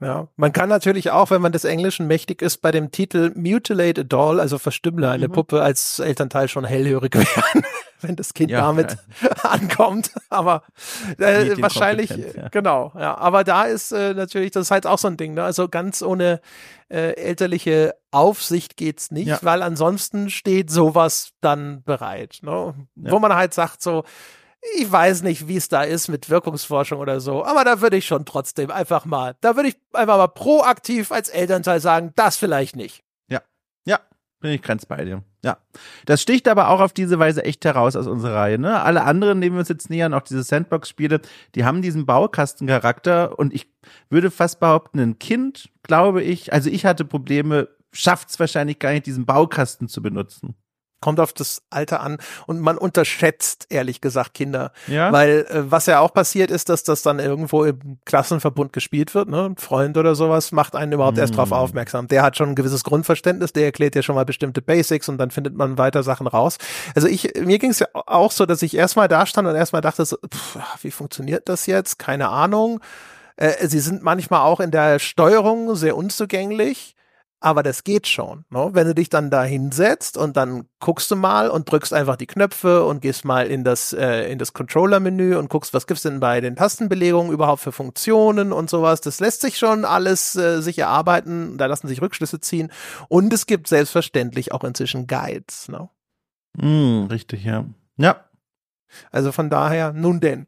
Also dann können wir ja jetzt mal vielleicht zu dem großen Spiel springen, hätte ich gesagt, oder? Und über People Playground sprechen. Ja, also es ist, ich muss sagen, dein großes Spiel. Ich habe damit gefremdelt bis zuletzt. Für mich ist Happy Room das große Spiel, aber das macht ja gar nichts, das ergänzt sich ja dann ganz gut. Das macht ja auch nichts. Also ich glaube auch, dass Happy Room vielleicht das Spiel ist, mit dem ich am meisten, am schnellsten Spaß hatte.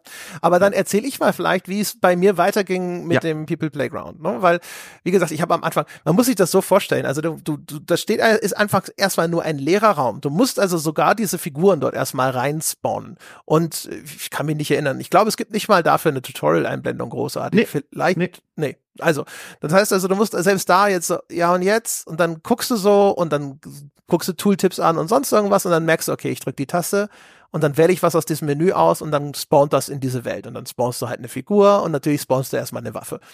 Und dann wollte ich die oft mit der Waffe auf diese Figur schießen. In den People Playground ist es so, wenn du diese Waffe hochhebst, dann machst du das, indem du mit dem Mauszeiger dahin gehst, dann hältst du die Maustaste gedrückt, ziehst diese Waffe hoch. Die unterliegt aber weiter erstmal der Weltphysik und fängt dann an zu rotieren. Und dann dreht die sich und dann zeigt der Lauf Richtung Boden dann habe ich mit der Maus erst so hin und her gewedelt und habe dann mittendrin versucht zu schießen, ging nicht, habe ich nachgeguckt, habe festgestellt, okay, du musst die Taste F drücken, um irgendwas zu benutzen, also löst man damit auch das Schießen der Waffe aus. Und dann habe ich halt, während die Waffe wild hin und her schlingerte, Schüsse abgefeuert, irgendwann traf auch was diese, dieses Püppchen, es brach Bluten zusammen und ich habe erst gedacht, was ist denn das für eine Scheiße? Mhm. also, ich habe erst, erst mal gedacht, das kann doch alles nicht wahr sein. Das können doch nicht 200.000, das müssen alles Bots gewesen sein. Ja, ich habe an einem anderen Punkt schon mir, ach, ja, wie beschreibe ich das? Also, also ich habe das Spiel gestartet und bevor ich dahin überhaupt kam, und ich hatte ja auch dank dir eine erleichterte Startbedingung, du hattest nämlich dankenswerterweise schon so ein paar, so, ne, du warst quasi mein, mein, mein Mitschüler aus der achten Klasse, der mir schon mal erklärt hat, wie das so einigermaßen funktioniert. So ein paar wichtige Dinge, die das Spiel nicht wirklich selbst erklärt, mir im Skype-Chat geschrieben. Das heißt, da war ich schon so etwas souveräner, sage ich mal, aber etwas anderes hat mich sofort zum Nachdenken gebracht. Das ist jetzt so eine Kleinstbeobachtung, aber das fand ich für mich sehr spannend, einfach mal drüber nachzudenken. Und zwar, wenn man direkt rein startet und dann diesen Baukasten da hat, da steht schon ein oder vielleicht sogar zwei Figürchen stehen schon rum und jetzt kann man da anfangen, irgendwelche Gegenstände zu platzieren und mit den Figuren zu interagieren, irgendwas aufzubauen. Mir fiel ganz stark auf von Anfang an die Audioebene von diesem Spiel. Und das hat mich ganz lange in Gedankenstrudel gebracht, was das mit mir macht, auch im Vergleich zu den anderen Spielen. Denn dieses Spiel man, man ist geneigt zu sagen, äh, hat keinen Sound und klingt nach nichts, stimmt aber nicht. Man hört im Hintergrund ganz leise, die ganze Zeit, während man in diesem Baukasten operiert, so einen Dröhnen. Ich musste an das Spiel denken Inside, so ein postapokalyptisches Lauf von links nach rechts Spiel, bis alles vorbei ist, wo auch alles so industriell abweisend ist und als würde irgendwo in weiter Ferne, so klang es hier, ein Riesenventilator röhren. Also man hatte das Gefühl, oder ich hatte das Gefühl, direkt schon in einem Raum zu sein, der nicht neutral ist, sondern schon direkt so eine Rahmung vornimmt. Es fühlte sich beklemmt an und wenn ich dann Gegenstände gewählt und platziert habe, dann machten die ein Geräusch, von dem man erwarten sollte, wie so ein Gegenstand klingt, wenn er auf den Boden fällt, aber das Geräusch hallte als wäre man wirklich, und das unterstützt dann mal diese Vorstellung einer riesengroßen industriellen Halle, in der man sich jetzt dann nach und nach seine Todesmaschinen zusammenbaut. Und ich muss sagen, das hat auf mich eine Wirkung gehabt und hat das dann weggerückt von diesem spaßigen, ne, ich drück ein bisschen rum und schau mal, was hier so passiert. Oh, lustig, das dreht sich alles hin zu einem, ich, ich baue jetzt irgendwas Schlimmes zusammen. Einfach nur die emotionale Färbung durch diese Geräuschkulisse, die war bei mir ganz präsent und war, glaube ich, auch ein Grund, warum ich es nicht so richtig genießen konnte, dieses Spiel. Ja, das ist eine interessante Beobachtung. Ich fand die Geräuschkulisse auch überraschend. Vor allem, ich habe das Spiel häufig mal zwischendrin minimiert. Da lief das im Hintergrund weiter, während ich dann im Internet nach irgendeiner Hilfestellung gesucht habe. Und ähm, da gibt's dann, ja, diese, wie gesagt, da gibt's erstmal dieses seltsam industrielle Hintergrundrauschen und dann aber auch so Geräusche, als würden irgendwo aus einem Laster ja so, weiß ich nicht, Paletten ausgeladen. Das macht manchmal so ein Geräusch, weißt du, dieses Dum, Dum, Dum, ne? Und das war, fand ich auch, also ulkig. Fast schon einerseits irgendwie so ein bisschen irritierend und auch ein bisschen nervig, wenn du da sitzt und du liest irgendwo im Internet irgendeinen Guide und dann kommen ständig diese Geräusche und du denkst, ah, scheiße, Spiel halt doch dein Maul aber auf der anderen Seite auch irgendwie ganz interessant. Ne? Hat sowas Dystopisches. Also auch, als wäre man irgendwo schon in einer als, als wäre in der Umgebung irgendwas. Ne? Du bist in so einer leeren Fabrikhalle und an sich siehst du natürlich nichts, da ist nichts drin. Die Darstellung von der Umgebung ist halt auch super schlicht. Ne? Das sind nur so schwarze Blöcke eigentlich. Du kannst da auch, es gibt verschiedene Level, mit denen du starten kannst. Da ist einer, der hat so einen Lavasee mit dabei oder auch Wasser oder so. Haben unterschiedliche Größen. Die, die ich am liebsten gespielt habe, hieß Tower, die in der Mitte wie einen riesigen Wolkenkratzer ein riesiges schwarzes Rechteck stehen hat. Ne? Aber das ist auch einfach nur, das ist der, der Boden, das ist die Terra Firma in dem Spiel, die lässt sich auch nicht zerstören. Und ansonsten bietet dir das da keine Grundvoraussetzung. Und das ist dann auch äh, in seiner Größe fast schon oppressiv. Es hat diesen, diesen maschinellen, industriellen Ambient-Soundtrack und es ist aber gigantisch. Gigantische, äh, äh, eine Welt, wenn man so nennen will, in der diese Geräuschkulisse existiert. Ja, genau, das dieses bedrückende Gefühl. Ich habe es da mal experimentiert, habe den diese Geräusche ausgemacht, habe einen, was war es denn? Ich glaube irgendwie so ein so ein Happy Ambient Soundtrack oder sowas angemacht. Ähm, einmal habe ich auch Bürogeräusche im Hintergrund angemacht, auf YouTube irgendwelche Playlisten aus, um mal zu gucken, wie das so auf mich wirkt. Habe ich auch direkt gemerkt, das färbt das total ein. Wenig überraschend, aber es war hier ganz toll spürbar.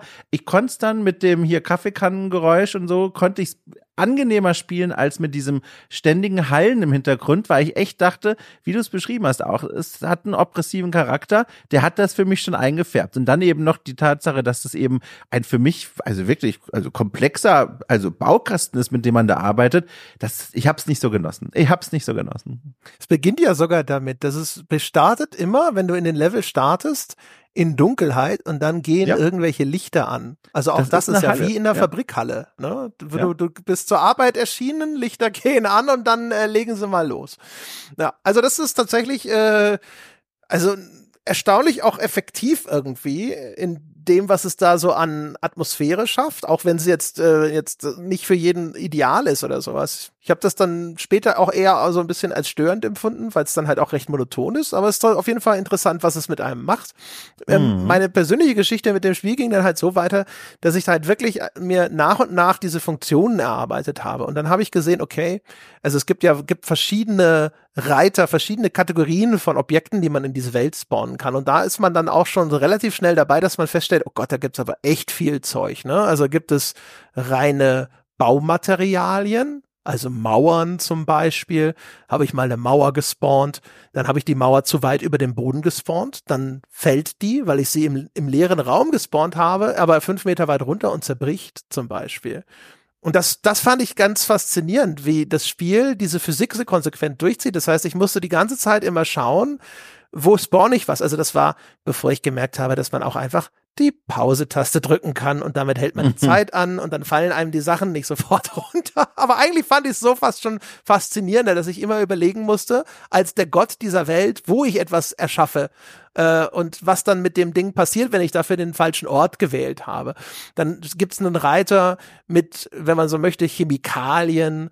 Da gibt's dann auch verschiedene Flüssigkeiten. Dann gibt's Nitroglycerinbehälter. Äh, es gibt äh, äh, äh, äh, Säure und solche Geschichten. Es gibt dann hinterher auch Gerätschaften, so einen Kanister, der pumpen kann, entweder oder saugen kann. Den kannst du dann an alles anschließen, stellst du danach fest. Ähm, äh, du weißt aber am Anfang noch nicht, wie das gehen soll. Dann stellst du fest, es gibt in dem Tool-Menü, das ist ein separates Handwerk, so ein Werkzeugmenü, so ein bisschen wie in einem Photoshop oder sowas, das dann am rechten Rand des Spiels ist, gibt verschiedene Kabelverbindungen. Stahlkabel, aber auch eben Flüssigkeit, so Schläuche, die Flüssigkeiten leiten können. Und dann kannst du halt so rumprobieren und dann kannst du das anschließen natürlich an eins dieser Männchen, dann pumpt ihm das, das, Blut raus und dieser Kanister füllt sich so langsam damit, was irgendwie erstaunlicherweise fast ekliger war als viele von den anderen Sachen, die man da anstellen kann.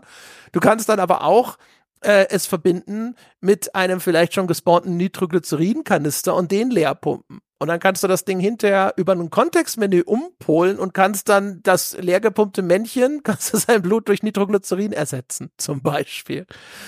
Von was hast du dich denn eigentlich inspirieren lassen bei diesen Konstruktionen? Also ich habe auch dann online mal ein bisschen geguckt und da sind auch Leute, die bauen dann, also auch ganz absurd irgendwie, die bauen dann ihre eigenen Wohnungen in der Seitenansicht quasi nach und stecken dann da irgendwelche Todesfallen rein. Von was hast du dich denn da inspirieren lassen? Also für mich war am Anfang ich, ich zu den diesen Sachen bin ich erst später vorgestoßen, weil ich ja eigentlich Mods und sowas meistens weglasse. Ne? Also erstens, mhm. weil ich mhm. immer der Meinung bin, man bespricht halt jetzt erstmal das Spiel in seinem Basiszustand und zum anderen, weil ich das Rumgeeier mit den, mit den Mods meistens nicht so gerne mag bei mir war es erstmal so wirklich, ich habe meistens ein neues Objekt entdeckt, das ich interessant fand, wie eben diesen, diesen Pump- oder Saugkanister. Und dann habe ich mir gedacht, okay, was, was geht denn mit dem alles? Wie vielfältig reagiert die Simulation auf das, was ich mir als Anwendungsmöglichkeiten vorstelle? Und zentral sind natürlich diese, diese Puppen, ne? also diese, diese, diese, diese Männchen, damit habe ich fast immer angefangen. Also da immer musste als erstes das arme kleine Männchen leiden. Also natürlich habe ich erstmal das Ding äh, an, an das Männchen angeschlossen und habe sofort gesehen, oh, er pumpt ihm das Blut ab. Und dann habe ich das umgedreht mhm. und das war halt auch so, das ist das, wo ich dachte, das fand ich irgendwie auch, uh, weil der, wenn er, wenn er dann, wenn das Ding ihm dann zu viel Blut abpumpt, dann sackt er in so leblos in sich zusammen. Das fand ich unangenehm zum Beispiel. Das hat mich irgendwie so ein bisschen berührt, wo ich dann auf einmal das Gefühl hatte, da kommt zu viel Emotion rüber. Ne? Ähm, das war nicht mehr so abstrakt, wie das äh, sich verhalten hat. Das war, näherte sich zu sehr einem gewissen Realismus vielleicht für mich an. Und dann habe ich halt schnell das Ding umgeschaltet und habe das Blut wieder in den Reihen gepumpt und dann ging es ihm aber auch wieder besser. Und dann habe ich gedacht, so, ach gut, sehr schön haben wir das erledigt. Ne? Und dann habe ich davon ausgehend, habe ich dann gedacht, okay, es gibt ja noch diese anderen Behältnisse, kann ich die eigentlich auch leer oder B pumpen? Stellt sich raus, ja. Ne? Und dann, dann kommst du natürlich auf den, diesen, dann kommst du zu, in die Richtung dieser abstrusen Gedankengänge, wo du denkst, was ist denn, wenn ich jetzt bei dem Männchen das Blut gegen Nitroglycerin austausche? Was passiert dann? Die mhm. Antwort lautete in dem Falle erstmal nichts, aber das kann daran liegen, dass ich es auch so ein bisschen vermasselt habe. Dann hat es erst in die falsche Richtung gepumpt und dann war das so vermischt und dann habe ich das Blut mit Glycerin gemischt zurückgepumpt und dann habe ich auf das Männchen geschossen und dann hat, ist nichts passiert. Dann habe ich es angezündet, ist auch nichts passiert, aber vielleicht, wenn man das ordentlicher macht, explodiert es. Das war meine Erwartung. Ich war aber wirklich erstmal fasziniert, erstens von der, also von der Vielseitigkeit des Systems, ne? dass du da, dass das Ding sagt, okay, du ziehst dieses dieses Kabel, das ziehst du mit der Maus, drückst an dem einen Punkt, hältst gedrückt, ziehst zu dem Endpunkt und lässt los und dann hast du diese Kabelverbindung sozusagen geschaffen.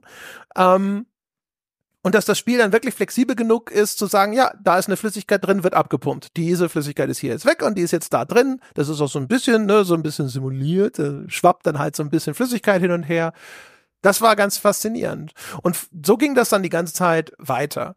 Und der nächste große Schritt war dann halt der Wechsel auf diese Tower Map, weil dann kannst du anfangen auf der Spitze dieses Hochhauses, ich nenne das jetzt mal so, ne, dieser große schwarze Turmblock, der da in der Mitte steht, der jetzt natürlich zusätzlich dir gestattet, Dinge irgendwo runterstürzen zu lassen. Mhm. Und dann habe ich halt angefangen, erstmal die Fahrzeuge im Spiel zu spawnen. Es gibt da so ein, so ein Auto, es gibt einen Bus, ne? Und dann habe ich die erstmal über die Klippe gehen lassen. Und dann war es extrem faszinierend, wieder die, die Skala, auf der sich das abspielt, weil diese Fahrzeuge stürzen sekundenlang in die Tiefe, weil dieser Level so riesig ist. Ja. Ähm, Alleine ja. das war faszinierend. Und dann diese Physiksimulation beim Aufprall. Kannst du ja auch den, den Grad der Physiksimulation zu einem gewissen Grad einstellen, aber wenn du dann halt hinterher viele Objekte hast oder sowas, dann hast du sehr schnell eine Dia-Show. Also, aber das ist dann schon geil, ne? wie die dann so auseinanderfliegen und dann springen da die Türen durch die Gegend oder sonst irgendwas. Realistisch ist das natürlich nicht. Du hast keinerlei Verformung von Materialien oder sowas. Aber es ist trotzdem, also weiß nicht, ob dir das auch so geht oder ob dir das fremd ist. Ich finde es faszinierend zu sehen, wie dann diese Physiksimulation damit umgeht und das so auseinanderspringt. Voll, also komplett, nur ich hatte eben Probleme mit dieser Rahmung, weil ich das bedrückend fand. Ich habe dann auch gemerkt, es war auch für mich spannend zu merken, wie ich damit umgehe ähm, äh, das zu, zu konterkarieren mit den Art und Weisen der Szenen, die ich da aufgebaut habe. Und zwar habe ich mich da sehr schnell wiedergefunden, so Slapstick zu machen. Also ich, am meisten Spaß, muss ich sagen, hatte ich mit einer Szene, in der ich auf den Boden so hintereinander, ganz, also seitlich voneinander, ganz viele Waffen gelegt habe. Also Messer, Schusswaffen, Granaten, alles Mögliche. Und habe dann die Figur, eine, eine, eine Männchenfigur da, ähm, mit einem, ich glaube, war ein Auto, mit dem Auto so ganz langsam über diese Gegenstände nach und nach geschoben und dann einfach quasi den Zufall entscheiden lassen, welche Waffe löst sich denn aus? Und das war dann ganz spannend, weil diese Simulation dann auch manchmal so Momente hat, wo sie nicht wusste, okay, wenn jetzt eine Figur von einem Auto geschoben auf eine auf ein Maschinengewehr drauftritt, schießt das dann? Manchmal ja, manchmal nein. Dann gab es Kettenreaktionen. Das war irgendwie ganz ulkig. Damit habe ich sehr viel Zeit verbracht. Also so so vermeintlich lustige Slapstick-Momente äh, irgendwie zu kreieren und dann so ein bisschen dabei zuzugucken. Aber also ich muss sagen, jetzt also der Spielspaß hat dann da auch schnell wieder aufgehört. Wie gesagt, dieses etwas ziellose Experimentieren, das hat mir da irgendwie nicht so viel gegeben. das hast du jetzt nicht direkt das Icon auf deinen Desktop gelegt. nee, das nicht. Nee. Ich bin da wirklich dann sehr hängen geblieben. Natürlich, als dann, ich bin dann an den Punkt gekommen, wo es den, den, den, den Gore-Sweet Spot für mich getroffen hat, wo es nicht mhm. irgendwas dargestellt hat, was ich äh, irgendwie unangenehm fand, weil es irgendwie berührend war, wenn dieses Figürchen da so traurig zusammensackt, sondern wohl einfach, ne, die Abstraktionsebene war richtig und es ging ja. aber ordentlich was ja. ab. Und das war dann passiert, eben als ich angefangen habe, mit diesen Autos zu experimentieren. Ich habe dann in den Bus, natürlich habe ich, den, hab ich den Bus dann als nächstes mit Passagieren gefüllt. Da gibt's dann sogar die Möglichkeit, Rechtsklick auf das Männchen, kannst du dem sagen, er soll sich hinsetzen, dann saßen die da alle brav auf ihren Sitzen, Bus über die Klippe. Dann habe ich erst nicht geschnallt. Es gibt auch eine Möglichkeit, die Kamera an ein Objekt zu ankern. Da, da gibt es einen Follow-Befehl.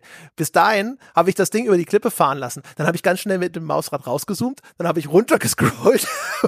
wo der Aufschlag zu vermuten war, hab dann wieder geguckt und so. Was aber schade war, weil das ist dann echt abgefahren, weil du, du kannst dem ja dann auch, wenn du das erstmal verstanden hast, dass die Kamera dem folgt, dann siehst du halt auch, wie schon im Flug, im Abstürzen sich die Fliehkräfte ja. dieser Figuren bemächtigen, die purzeln dann schon durch den Bus.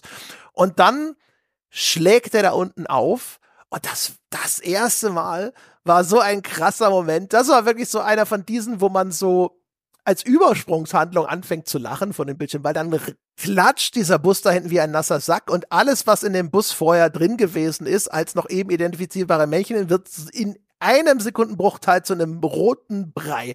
Sagen wir so. Ja. Ne? Und auf einmal ja. ist alles kaputt da drin. Der Bus ist auseinander und so. Und das war, das war das erste Mal, wo ich gedacht, oh shit. Das war absolut entsetzlich, aber auch irgendwie cool. Und dann, dann habe ich halt weiter angefangen, habe ich gedacht, okay, aber jetzt, äh, da sind die ja so blöd durcheinander geflogen. Dann habe ich angefangen, sie mit Stahlkabeln in diesem Bus zu befestigen. Und dann ist er wieder da unten aufgeschlagen. Und dann, äh, diese Stahlkabel sind, wenn man die, also da gibt es verschiedene Sorten und die, die sind quasi, ähm, die sind, die sind unzerstörbar, wenn man die richtigen benutzt, ne? Und dann fliegen Teile von dem Bus äh, durch die Gegend und ziehen dann den, äh, diese, diese, diese Körperteile hinter sich her. Äh, ich, da waren so viel, ich auch wieder einfach so seltsame Unfälle. Also ich, ich habe die Leute in diesen Bus reingespawnt und da war meine Maus ein Ticken zu hoch und dann ist er so reingespawnt, dass sein Kopf oberhalb vom Dach war und der Rest unterhalb. Und er wurde sofort enthauptet. Sein Kopf steckte im Dach fest und wird abgetrennt. Der Rest des Körpers sackt im Bus zusammen. Und ich so, oh hoppala, das ist jetzt aber ein katastrophales Ergebnis für einen kleinen äh, paar Pixel zu weit oben platzierten Mauszeiger.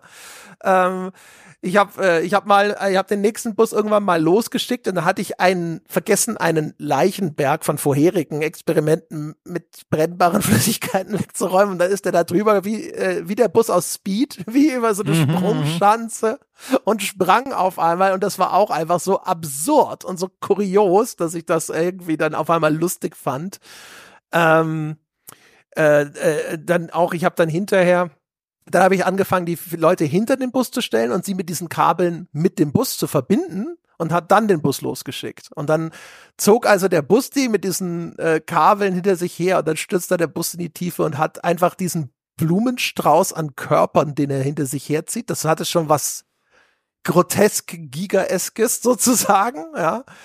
ähm, äh, und natürlich auch mit dem entsprechenden Ergebnis, wenn das dann da unten auftrifft. Ne? Und damit mit dieser Art von Rumexperimentieren hatte ich dann tatsächlich echt lange viel Vergnügen. Also auch weil, weil die Bandbreite der Ergebnisse, das reicht von einfach so diese, ich nenne das jetzt mal, dieser kindlichen Freude ne, an mhm. dem, was da so auf dem Bildschirm einfach an passiert, weil es ja auch einfach überraschend ist, was dieses, dieses Physiksimulation da so anstellt, auch ne, in der, also sowohl in der Vehemenz, aber als auch wie das in diesen Horrorbereich abgleiten kann, wo du einfach nur denkst, was passiert denn, wenn ich die alle mit dem Bus und dem Kabel verbinde? Was passiert denn dann? Und dann siehst du dieses, dieses Bild auf einmal, das du da kreiert hast in Zusammenarbeit sozusagen mit dem, mit dieser Sandbox, ne? Und das ist wirklich was wie irgendwo, also aus den, aus den tiefsten Ebenen der Hölle, ne? Ein, ein, ein Bus, der in, in die Tiefe stürzt und diese, diesen Strauß an Leichen oder zukünftigen hinter sich herzieht und sowas. Und das war so, es war irgendwie verstörend. Also es war schon fast, als hätte man zufällig irgendwie Kunst erschaffen, so verstörende Kunst. Weißt du, was ich meine? Ja, ja, da hast du genau erfasst, was ich vorhin meinte, was der Entwickler da erzählt hat, warum er das Spiel überhaupt gemacht hat, wegen genau dieser Szenen, diese systemischen Zusammenhänge herauszuarbeiten und auch spielbar und erlebbar zu machen. Äh, das fand ich eben auch so faszinierend an dem Ding. Ist halt grundsätzlich einfach nichts, was mich so lange fesselt, äh, fesselt in diesem Rahmen, in diesem Schauplatz. Aber äh, das hat für mich auch richtig gut funktioniert. Übrigens, Fun Fact am Rande, ich habe es gerade beim Überfliegen nochmal gesehen, ähm, das Spiel hieß ganz früher, als, als es quasi noch ein Hobby-Ding war, Plasma Burst, also wie Plasma nur mit Z, Plasma Burst. Dann wurde es umbenannt und das finde ich echt interessant zu Ragdoll Playground. Und als er dann, als ein Freund ihm dann, wie er erzählt hat, überzeugte, das Ding auf Steam zu verkaufen, hat er es umgenannt in People Playground. Und ich finde das, es ist eine interessante Entscheidung, weil im Grunde beschreibt Ragdoll Playground das Spiel natürlich viel besser als People Playground, aber ich kann mir fast vorstellen, dass das auch nochmal so ein Mini-Faktor war, weil People Playground klingt, klingt natürlich nochmal viel martialischer und aus diesem, aus dieser Ecke heraus gedacht auch nochmal interessanter als ein eher technisches und schon abstrahierendes Ragdoll Playground. Also auf jeden Fall ist es nahbarer, ne? Ist nicht so trocken. Ja. Umgekehrt, also ich finde, alle außer Mutilated Doll operieren ja fast schon unter so Tarnnamen. Also People Playground, wenn du den Titel erstmal nur hörst, ohne einen Kontext zu haben, klingt das ja sogar sehr harmlos, finde ich jetzt erstmal. Mhm. Da denke ich nicht sofort irgendwie an Kettensägen und Blutmatsch und sonstigen Kram. Äh, wenn man dann weiß, um welches Spiel es sich handelt, hat's fast was Zynisches. Mhm, ja, das so. meine ich, ja. Dass dann, wenn man die Bilder anguckt und dann ähm, den Namen nochmal liest, dass dann so ein, so ein Boah-Moment entsteht. Ja. Es hat halt auf jeden Fall, also auch in seiner Wirkung auf mich halt so dieses Ding. Es gab ja mal dieses Marketing-Buzzword, das Electronic Arts etabliert hat mit den Battlefield Moments. Und das zielte ja eigentlich auch ab auf diese dynamischen, äh, äh, diese, diese, diese, diese, dieses emergente Storytelling eigentlich. Mhm. Ne? Also es passieren durch die systemische Simulation im Spiel einfach zufällige, nominell vielleicht sogar einzigartige Szenen, die extrem spektakulär sind. Ne? Also weiß ja. noch, dass ich irgendwann mal Battlefield gespielt habe und dann wurde über mir ein Hubschrauber abgeschossen und ich habe mich unten mit jemandem duelliert und dann kracht auf einmal zwischen uns dieses Hubschrauberwrack auf den Boden. Das war einfach nicht vorhersehbar, aber es war ein spektakulärer Moment, der auch so hätte inszeniert sein können in einem, in einem anderen Titel. Ne? Und das ist dann auch irgendwas, wo, wo du denkst, so krass, ne, wie sich das einfach nur so orga organisch aus dem Spiel und seinen Systemen ergeben hat. Und People Playground hat das auf einer erstaunlichen Ebene, finde ich. Also alles ist natürlich durch die Anlage des Spiels, naja, und auch meine Nutzung, äh, äh, häufig in so einem Bereich, wo viele die Hände über den Kopf zusammenschlagen. Aber ein anderes Beispiel auch noch zum Beispiel ist, da ist mein Bus unten, äh, der Land ist dann so gelandet, dass er auf seine Räder gefallen ist und deswegen ist er nicht komplett auseinandergefallen. Und dann raste der, weil er weiter aktiv ist, mit angefüllt mit diesen ganzen blutigen Leichen im Innern los, aber die komplette Vorderfront des Busses war vom Aufprall rausgeschlagen. Am Ende des Levels wiederum ist die nächste schwarze Wand und dann ist er weitergefahren mit dieser Fracht und hinten gegen diese Wand gestoßen und auf einmal ist der gesamte Inhalt des Busses durch die, nach vorne geschleudert und klatschte dann an diese Wand. Und das war halt auch so ein, einfach so ein, ein also was sich da abgespielt hat, ne? Ähm, das klingt alles viel, viel, viel abscheulicher in der Erzählung wahrscheinlich als im Spiel, weil das alles so extrem krude ist. Und das macht es dann aber überhaupt, zumindest für mich, konsumierbar. Ansonsten wäre es einfach nur grotesk ekelerregend. Aber so ist es dann in, in seinen, in seinen für mich tauglichen und guten Momenten ist es, hat's, hat's genau diesen, diesen richtigen Level an Abstraktion, dass man nicht denkt, oh mein Gott, das ist ja schrecklich, sondern nur denkt, ach du Scheiße, was ist das denn? Hast du auch den, du hast auch den Workshop mal benutzt, ne? Genau, das ist den, dann, das ist der, der ja. Abschluss meiner Evolution. Alter. Das ist dann das, ach scheiße, mir fällt keine Endstufe von dem Pokémon ein. Raichu? Tja. Ist das, ich kann dir, ist das von Pikachu? Ja, aber das ist schon was, Raichu ist schon besonders und in dem Fall vielleicht passt es sogar ganz besonders gut, weil Raichu sich nicht wie viele andere natürlich quasi entwickelt, sondern man muss Pikachu einen Blitzstein geben. Also man muss aktiv was tun, damit die Entwicklung stattfindet, was hier ja wirklich fantastisch passt. Du musst ja auch aktiv, ne, den Shop, den, den, den, den, den Content-Shop da hinzuschalten um das wusste ich. Das, deswegen habe ich äh, das Beispiel mit Stark, Raichu gesehen. Sehr gut, sehr gut. Ja. ja, genau. Also das ist das Letzte. Das Spiel hat einen unfassbar großen Workshop. Es hat, glaube ich, 600.000 Mods oder so. Also Steam mhm. Workshop ist ja das, wo man jetzt so die direkt aus Steam heraus irgendwelche Mods runterladen kann. Ähm, logischerweise äh, bei 600.000, ich nenne das jetzt mal Mods, ich hoffe, das ist angemessen, äh, äh, ist ganz viel Shit dabei. Ähm, man kann das ja aber ja nach Popularität dann sortieren und sowas. Es gibt natürlich ganz, ganz viel einfach nur so Prefabs. Also hier hat jemand schon mal ein Haus gebaut, hast du ja schon auch als Beispiel genannt, mhm. kannst du importieren du willst das mit Star Wars Charakteren spielen, gibt's. Du willst das spielen äh, mit Five Nights at Freddy's Grafiken, gibt's. Ne? Alles, was halt normalerweise auch in, in so einer Mod-Datenbank drin ist. Ne? Populäre, popkulturell relevante äh, Grafiken importieren, gibt's. Bleibt natürlich immer krude. Ne? Also selbst die, also das Beste, was ich da gesehen habe in Nachbildung, ist auf dem grafischen Niveau von einem Manic Menschen oder sowas. Also äh, das Spiel bleibt so, wie es ist. Äh, es gibt aber auch natürlich so technische Veränderungen, also fortschrittlicherer Gore, wo dann sich die Figuren noch mal feingliedriger zerlegen, mehr Blut oder Hü und Hot, das äh, gibt's natürlich alles auch. Es gibt eine rudimentäre KI-Funktion für diese Püppchen, ne, damit die noch irgendwas machen können. Das habe ich ausprobiert und nicht gerafft, wie es funktioniert. Die haben immer mhm. noch weiterhin nichts gemacht muss ich sagen. Aber irgendwie wird das schon gehen, weil der Mod ist extrem populär und hätte ich mich mehr damit beschäftigt, wäre das sicherlich rauszufinden gewesen.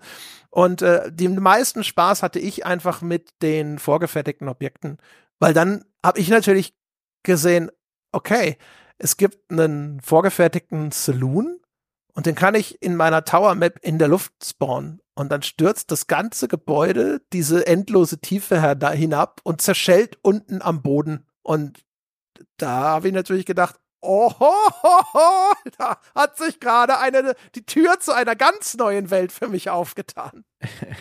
Ich, ich höre und staune, André. ja, ich weiß, ich bin da mehr hängen geblieben als du.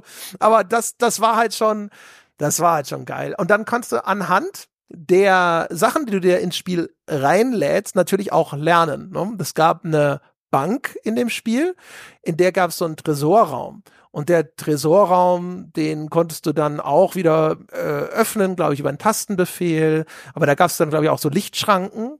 Und dann habe ich gesehen, ach guck mal, es gibt einen Lichtschrankenblock. Und der Lichtschrankenblock ist halt einfach so ein 1-0-Schalter. Ne? Da ist was, da ist nichts. Und dann kannst du sagen, sobald die Lichtschranke durchbrochen wird, dann soll was aktiviert werden. Dann ziehst du so ein Aktivierungskabel, das ist wieder ein eigenes Tool, das ziehst du dann zu dem Objekt, das du aktivieren willst. Und dann kannst du auf die Art, ich habe dann halt erstmal geguckt, natürlich, ich baue eine Selbstschussanlage. Ich ziehe das Kabel zu einer Waffe und dann löse ich mal diese Lichtschranke aus und gucke, ob die Waffe abgefeuert wird. Funktioniert. Und dann kannst du auf, aber da so vom Kleinen ins Große hinaus bauen. Ne? Also dadurch, dass es dann so Programmlogikblöckchen gibt, sozusagen. Also auch sogar mit so hier dieser Baustein, der kehrt jetzt irgendwie den Befehl oder eine Polarität um oder was auch immer es da alles gibt. Also ich bin mir sicher, man kann da auch schon wieder ne, äh, äh, primitive Rechenmaschinen oder sonst irgendwas in People Playground nachbilden, so wie es damals bei Little Big Planet gemacht wurde, weil halt mhm. einfach diese Bausteine da sind.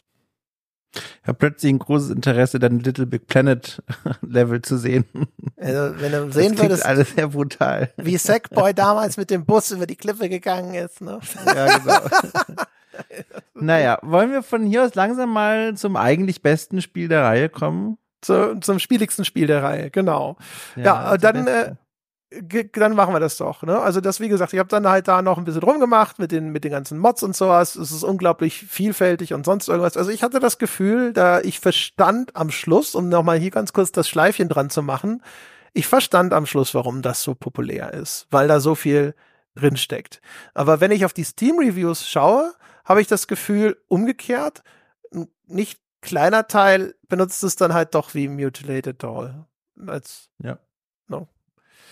Ja. Also das sei. Naja, und von hier aus zu Happy Room, ähm, das ist im Grunde das gleiche Spiel, People Playground, nur mit ähm, Stützrädern. Das ist, glaube ich, die schöne Beschreibung, denn auch hier geht es darum, ein, ein Figürchen äh, auf die verschiedenste Art und Weise zu misshandeln. Allerdings ab hier beginnen auch schon die Änderungen, die alle irgendwie in so eine Richtung gehen, wie das, was du gerade bei People Playground beschrieben hast, aber das nochmal ganz anders rahmen. Das Spiel insgesamt, vielleicht wenn man mal da anfängt mit der Optik und so, ist ein sehr viel bunteres Spiel Spiel, ein sehr viel freundlicheres Spiel, auch benutzerfreundlicher. Es erklärt sich sehr viel besser und legt so einen Schwerpunkt auf so überzeichneten Humor. Also man hat auch hier quasi Ragdolls, aber die sind schon sehr viel menschlicher. Die sehen wirklich aus wie menschliche Figuren. Sie bewegen sich eben wie Ragdolls, so als Opfer der Physik, aber die sehen ansonsten aus wie Menschen. Die haben T-Shirts an, Höschen, einen Helm.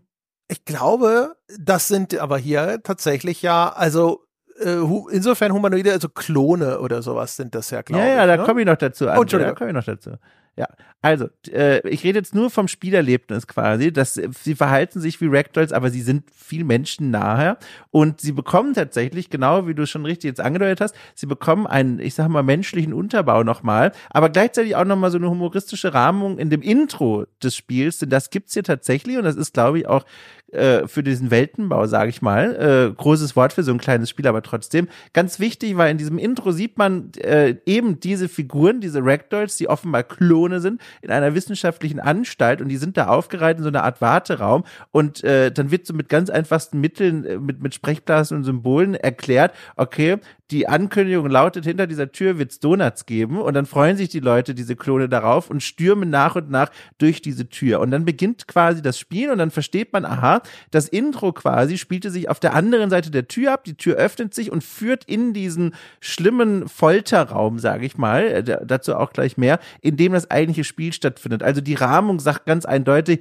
das ist überzeichnet, das ist comicartig und das legt jetzt nicht diesen Schwerpunkt auf, okay, gucken wir mal, wie grausam wir sind. Obwohl man ja tatsächlich eigentlich genau das machen muss, aber es ist eben so leichtherzig präsentiert. In dem Spiel geht es auch darum, dass dann eben diese Ragdoll diesen Raum betritt, der ist auch wirklich räumlich abgegrenzt. Das ist kein endloser Raum, sondern der, das ist ein Rechteck, ein recht großes.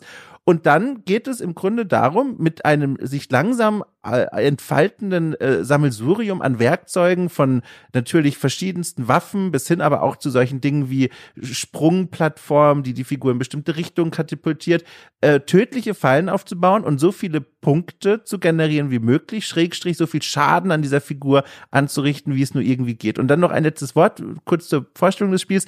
Das Ganze wird gerahmt und das fand ich eben so toll. Das war genau diese Art von Stützrad, das ich gebraucht habe, von kleinen Mini-Aufgaben. Es sind immer eine Handvoll von Mini-Quests quasi, die vorgegeben werden und die einem so eine kleine Richtung, aber auch Anreiz geben, was man denn so machen könnte. Und diese Quests können, also Quests, also diese Aufgaben können sowas bedeuten wie einfach nur richte, bevor die Figur quasi gar nicht mehr zu bewegen ist, 10.000 Schaden an oder sorge dafür, dass die Figur dreimal am Kopf von einem Stachel aufgespießt wird. Und durch diese Spielerführung fand ich, das war ein ganz angenehmes und auch wirklich leichtherziges Spielerlebnis. Habe ich richtig viel Spaß mit gehabt. Ja, also es gab eine Sache, wo ich gedacht habe, tut ihr, tut es sich das Spiel mit diesem, dieser Mini-Rahmung wirklich einen Gefallen?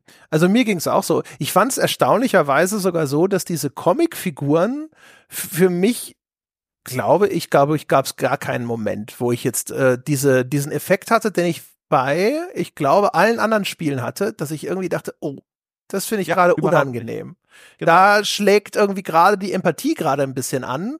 Äh, das ist irgendwie in der Darstellung komisch, weil das so diese Co Comic-Grafik hat. Auf, auf ihre Art ist sie, sie ist weniger abstrakt als die andere, aber ich glaube dadurch, dass die, diese Puppen von People Playground und Standbox und so äh, so dermaßen abstrahiert sind, kann man sich auch viel mehr rein, kann man da viel mehr reindenken, ne? Ja. als in das, abgesehen davon, dass der Sandbox dann eben auch sowas wie körperliches, also re körperliche Reaktionen auf Leid darstellt und das macht es dann unangenehm.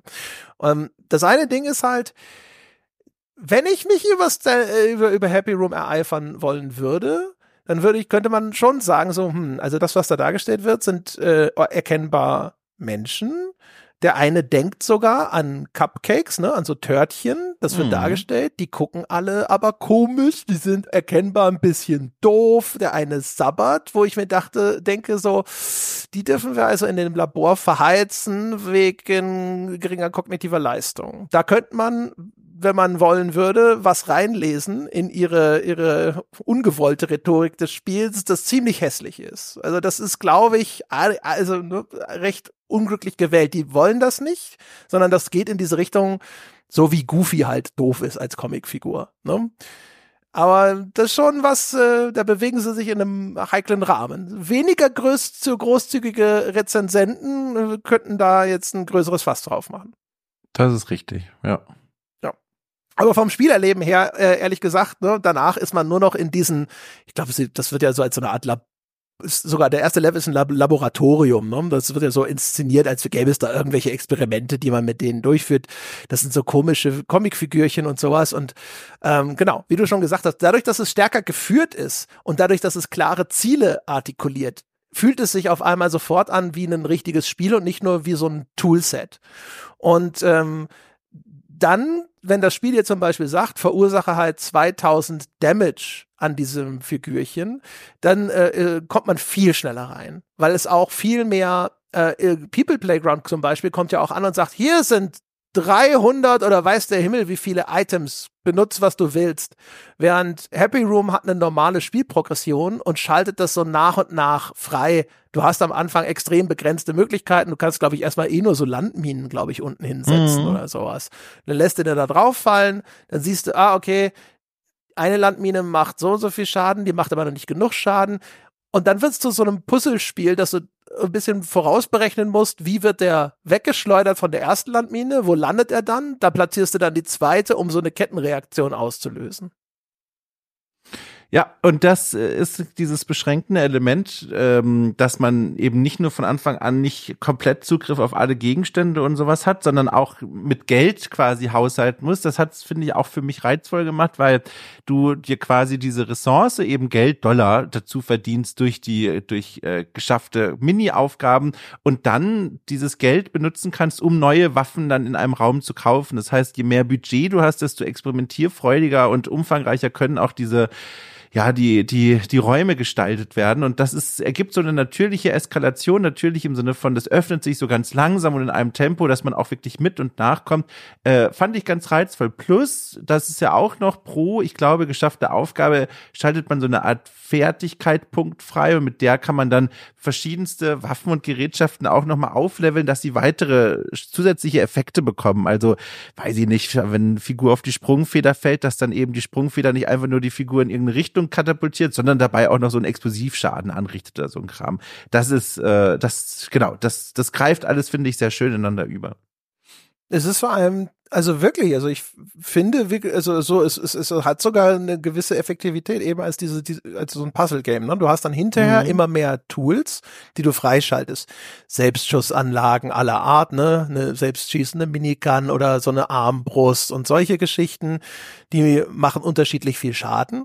Die nehmen aber auch unterschiedlichen physischen Einfluss auf die Figur. So eine Minigun zum Beispiel, die treibt die Figur, wenn sie dann in der Luft da anfängt drauf zu schießen, die hat einen bestimmten Radius, in dem sie aktiviert wird, in die andere Richtung. Und dann kannst du zum Beispiel, wenn du merkst, so, oh, äh, die landet mir immer zu weit rechts, dann kannst du da eine Minigun an die Wand packen und dann weißt du, okay, dann kommt er da angeflogen und dann ballert er dann weiter nach links rüber und dann passt das hinterher wieder.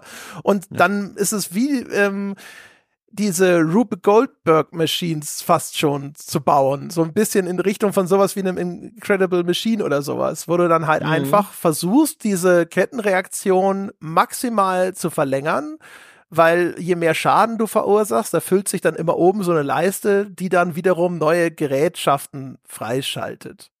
Ja, genau. Und das alles zusammen äh, da saß ich überraschend lang davor. Also das war äh, das war wirklich unterhaltsam auf eine Weise, weil es eben auch nicht leicht war. Also es gab auch Momente, wo ich wirklich dann kniffelnd davor saß und dann aber auch Maschinerien gebaut habe, weil es gibt dann auch genug Raum für eigene Experimente. Ähm, angenehm viel Raum, dass ich eben nicht verloren gegangen bin in all den Möglichkeiten, dass ich da wirklich viel Spaß mit hatte. Also das, das habe ich lange gespielt. Ja, also bin da auch, bin, mir ging es eigentlich anfangs genauso wie dir. Also ich habe ja erstmal alle so durchprobiert und die ersten zwei waren relativ schnell so, äh. und People Playground war halt wieder so sperrig und dann bin ich erstmal zu Happy Room gegangen und bin da sehr lange hängen geblieben bis ich dann hinterher so meine, meinen Interessensdurchbruch bei dem People Playground hatte. Mhm. Und, und äh, Happy Room funktioniert halt einfach viel mehr wie so einfach, ja, wie halt ein klassisches Spiel, auch wie gesagt, diese Zielsetzung. Gab aber auch da so, also erstens, es gibt so ein paar Sachen, die sind ein bisschen blöde versteckt, weil es stellt dir manchmal Aufgaben, die du eigentlich nur erfüllen kannst, wenn du zum Beispiel eine bestimmte Waffe freigeschaltet hast. Das ist dann meistens mhm. noch erkennbar. Also wenn es dir sagt, du musst den irgendwie mit so und so viel Brandschaden machen und du hast noch nichts, was ihn in, in, Flammen setzt, dann weißt du natürlich, du brauchst da noch was. Aber es gibt zum Beispiel die anderen Aufgaben wie enthaupte einen von den Dummies. Und ich habe dann ewig, da gibt's so rotierende Axtblätter. Das Spielen des Axtes sind aber eigentlich wie so Machetenblätter oder sowas, so, ne? die, die da, so Klingen, die da an, an, die da im Kreis rotieren. Und dann habe ich das Viech da reinfallen lassen. Nichts passiert. Dann gibt's ja diese äh, Sprungfederplattformen, die man auf den Boden bauen kann, die den dann immer nach oben oder nach links oder rechts wegkatapultieren. Das habe ich dann so arrangiert, dass er immer nach links oder nach rechts geschubst wurde, damit er immer wieder in meine Kreissäge da sozusagen reinfällt. Ähm, aber das, das dumme Ding wollte sich nicht enthaupten lassen. Und also ich weiß nicht, ob, ob es theoretisch gegangen wäre, aber bei mir hat es erst geklappt, nachdem ich das Upgrade freigeschaltet habe. Man kann Waffensysteme upgraden. Und nachdem ich dann dieses, was das Spiel Axt nennt, geupgradet habe, diese rotierenden mhm. Klingen, dann wurden die robuster und es kam eine zusätzliche Klinge hinzu. Und dann hat er hinterher genug Schaden genommen, damit ich diese, diese blöde Enthauptungsquest sozusagen abschließen konnte. Aber das ja. fand ich dann so ein bisschen, nee, wo ich dachte so, blöd, dass das als Aufgabe reinkommt und ich jetzt aber nicht erkennen konnte oder sowas, dass da so ein Upgrade fällig ist.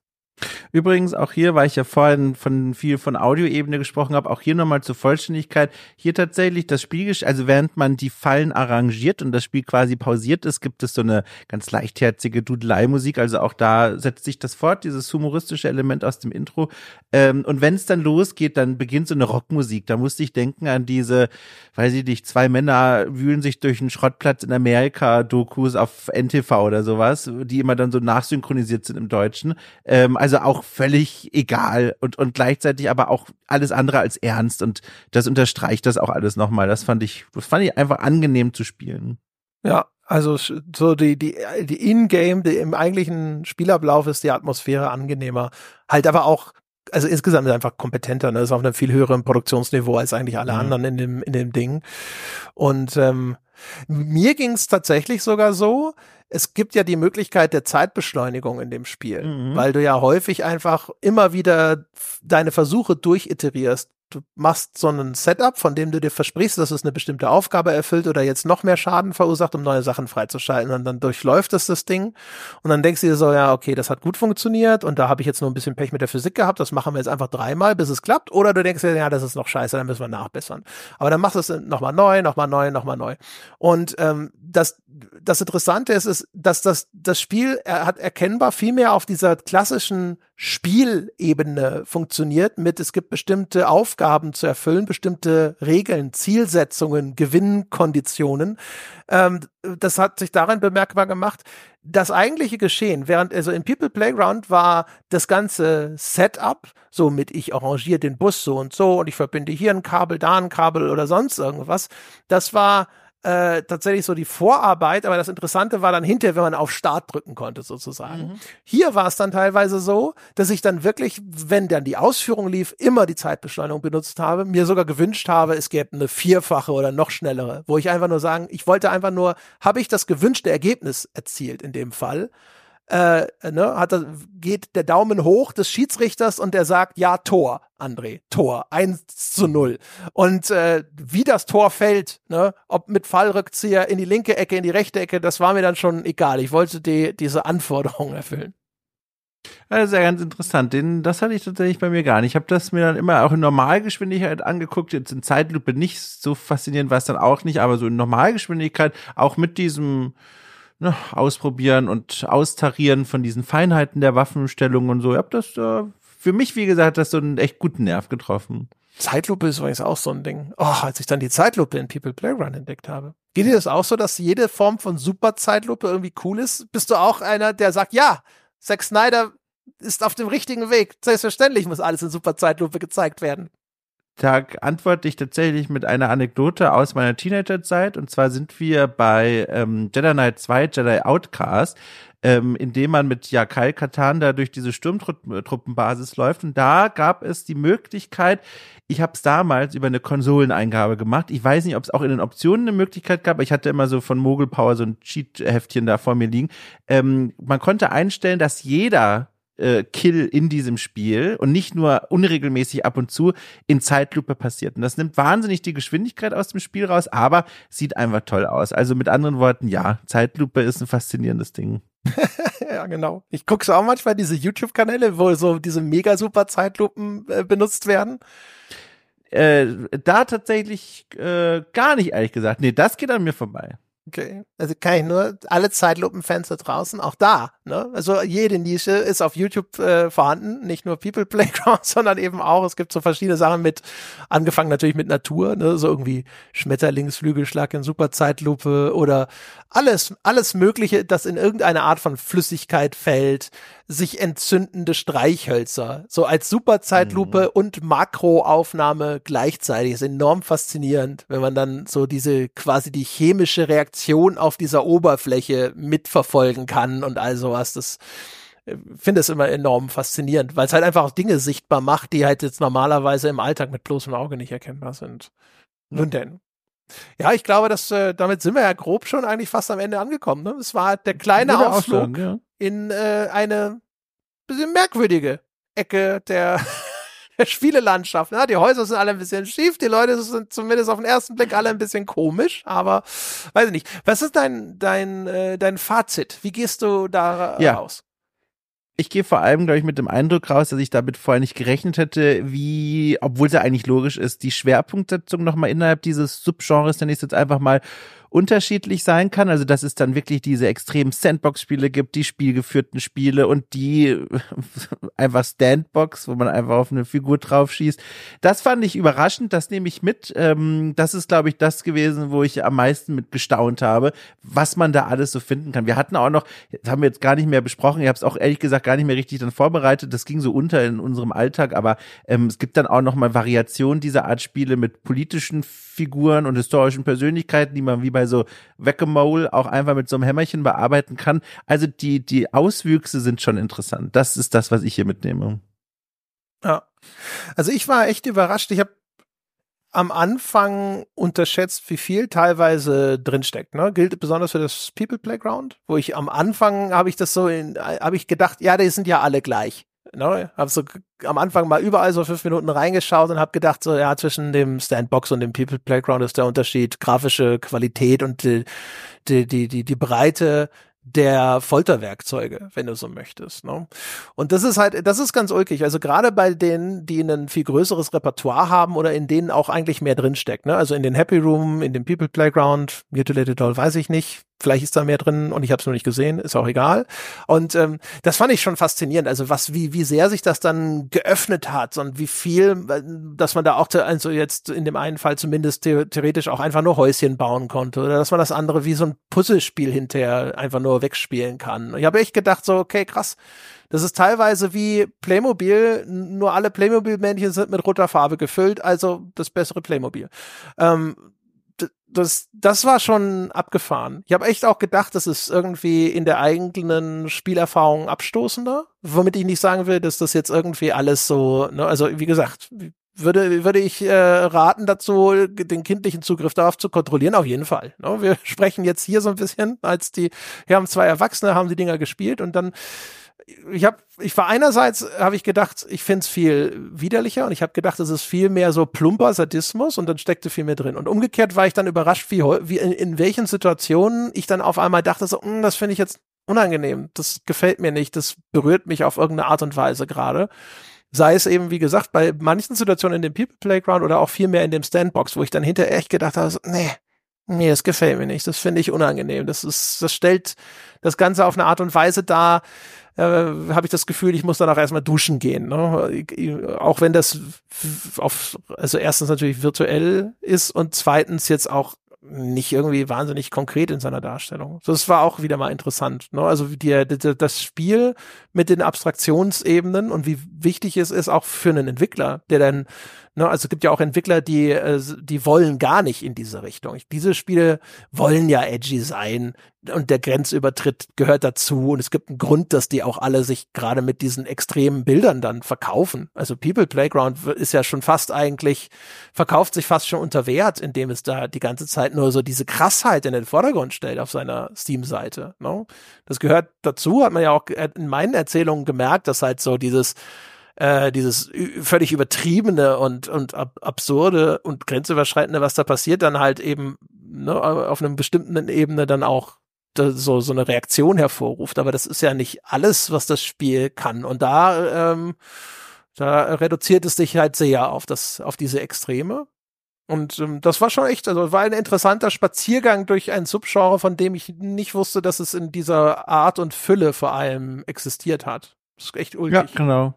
Ja, also danke für den, für den Themenvorschlag. Ich glaube, ihr werdet von alleine nicht so schnell drauf gekommen. Ja. genau, da draußen wahrscheinlich auch nicht viele. Also, ich hoffe, äh, euch hat's gefallen, dass wir mal uns in dieser Ecke umgesehen haben. In diesem Sinne, wie immer, forum.gamespodcast.de, falls ihr mit uns über diese Titel oder den Inhalt dieser Folge oder was auch immer diskutieren möchtet, ihr könnt uns abonnieren, gamespodcast.de slash Abo. Ihr könnt uns empfehlen, jederzeit, auch jetzt, an den ersten Menschen, auf dem ihr, dem ihr als nächstes begegnet. Ich nenne es die Abo-Pod-Challenge. Äh, der nächste Mensch, den ihr trefft, müsst ihr diesen Podcast und ein Abonnement empfehlen. Einfach mal umsetzen, paar YouTube-Videos hochladen oder auch das äh, Tiki-Toki und was die jungen Menschen heutzutage sonst so benutzen. Ne? Selfie machen davon und in den Familienchat. All das ist möglich. Und äh, was bleibt mir noch zu sagen? Was habe ich noch vergessen? Achso, genau. Wo kann man das abonnieren? Gamespodcast.de slash abo, patreon.com slash auf ein Bier. Direkt aus der Apple Podcast App heraus. Ich danke euch allen fürs Zuhören. Ihr seid wunderbar. Danke fürs äh, bis am Schluss dranbleiben. Wir hören uns nächste Woche wieder. Bis dahin.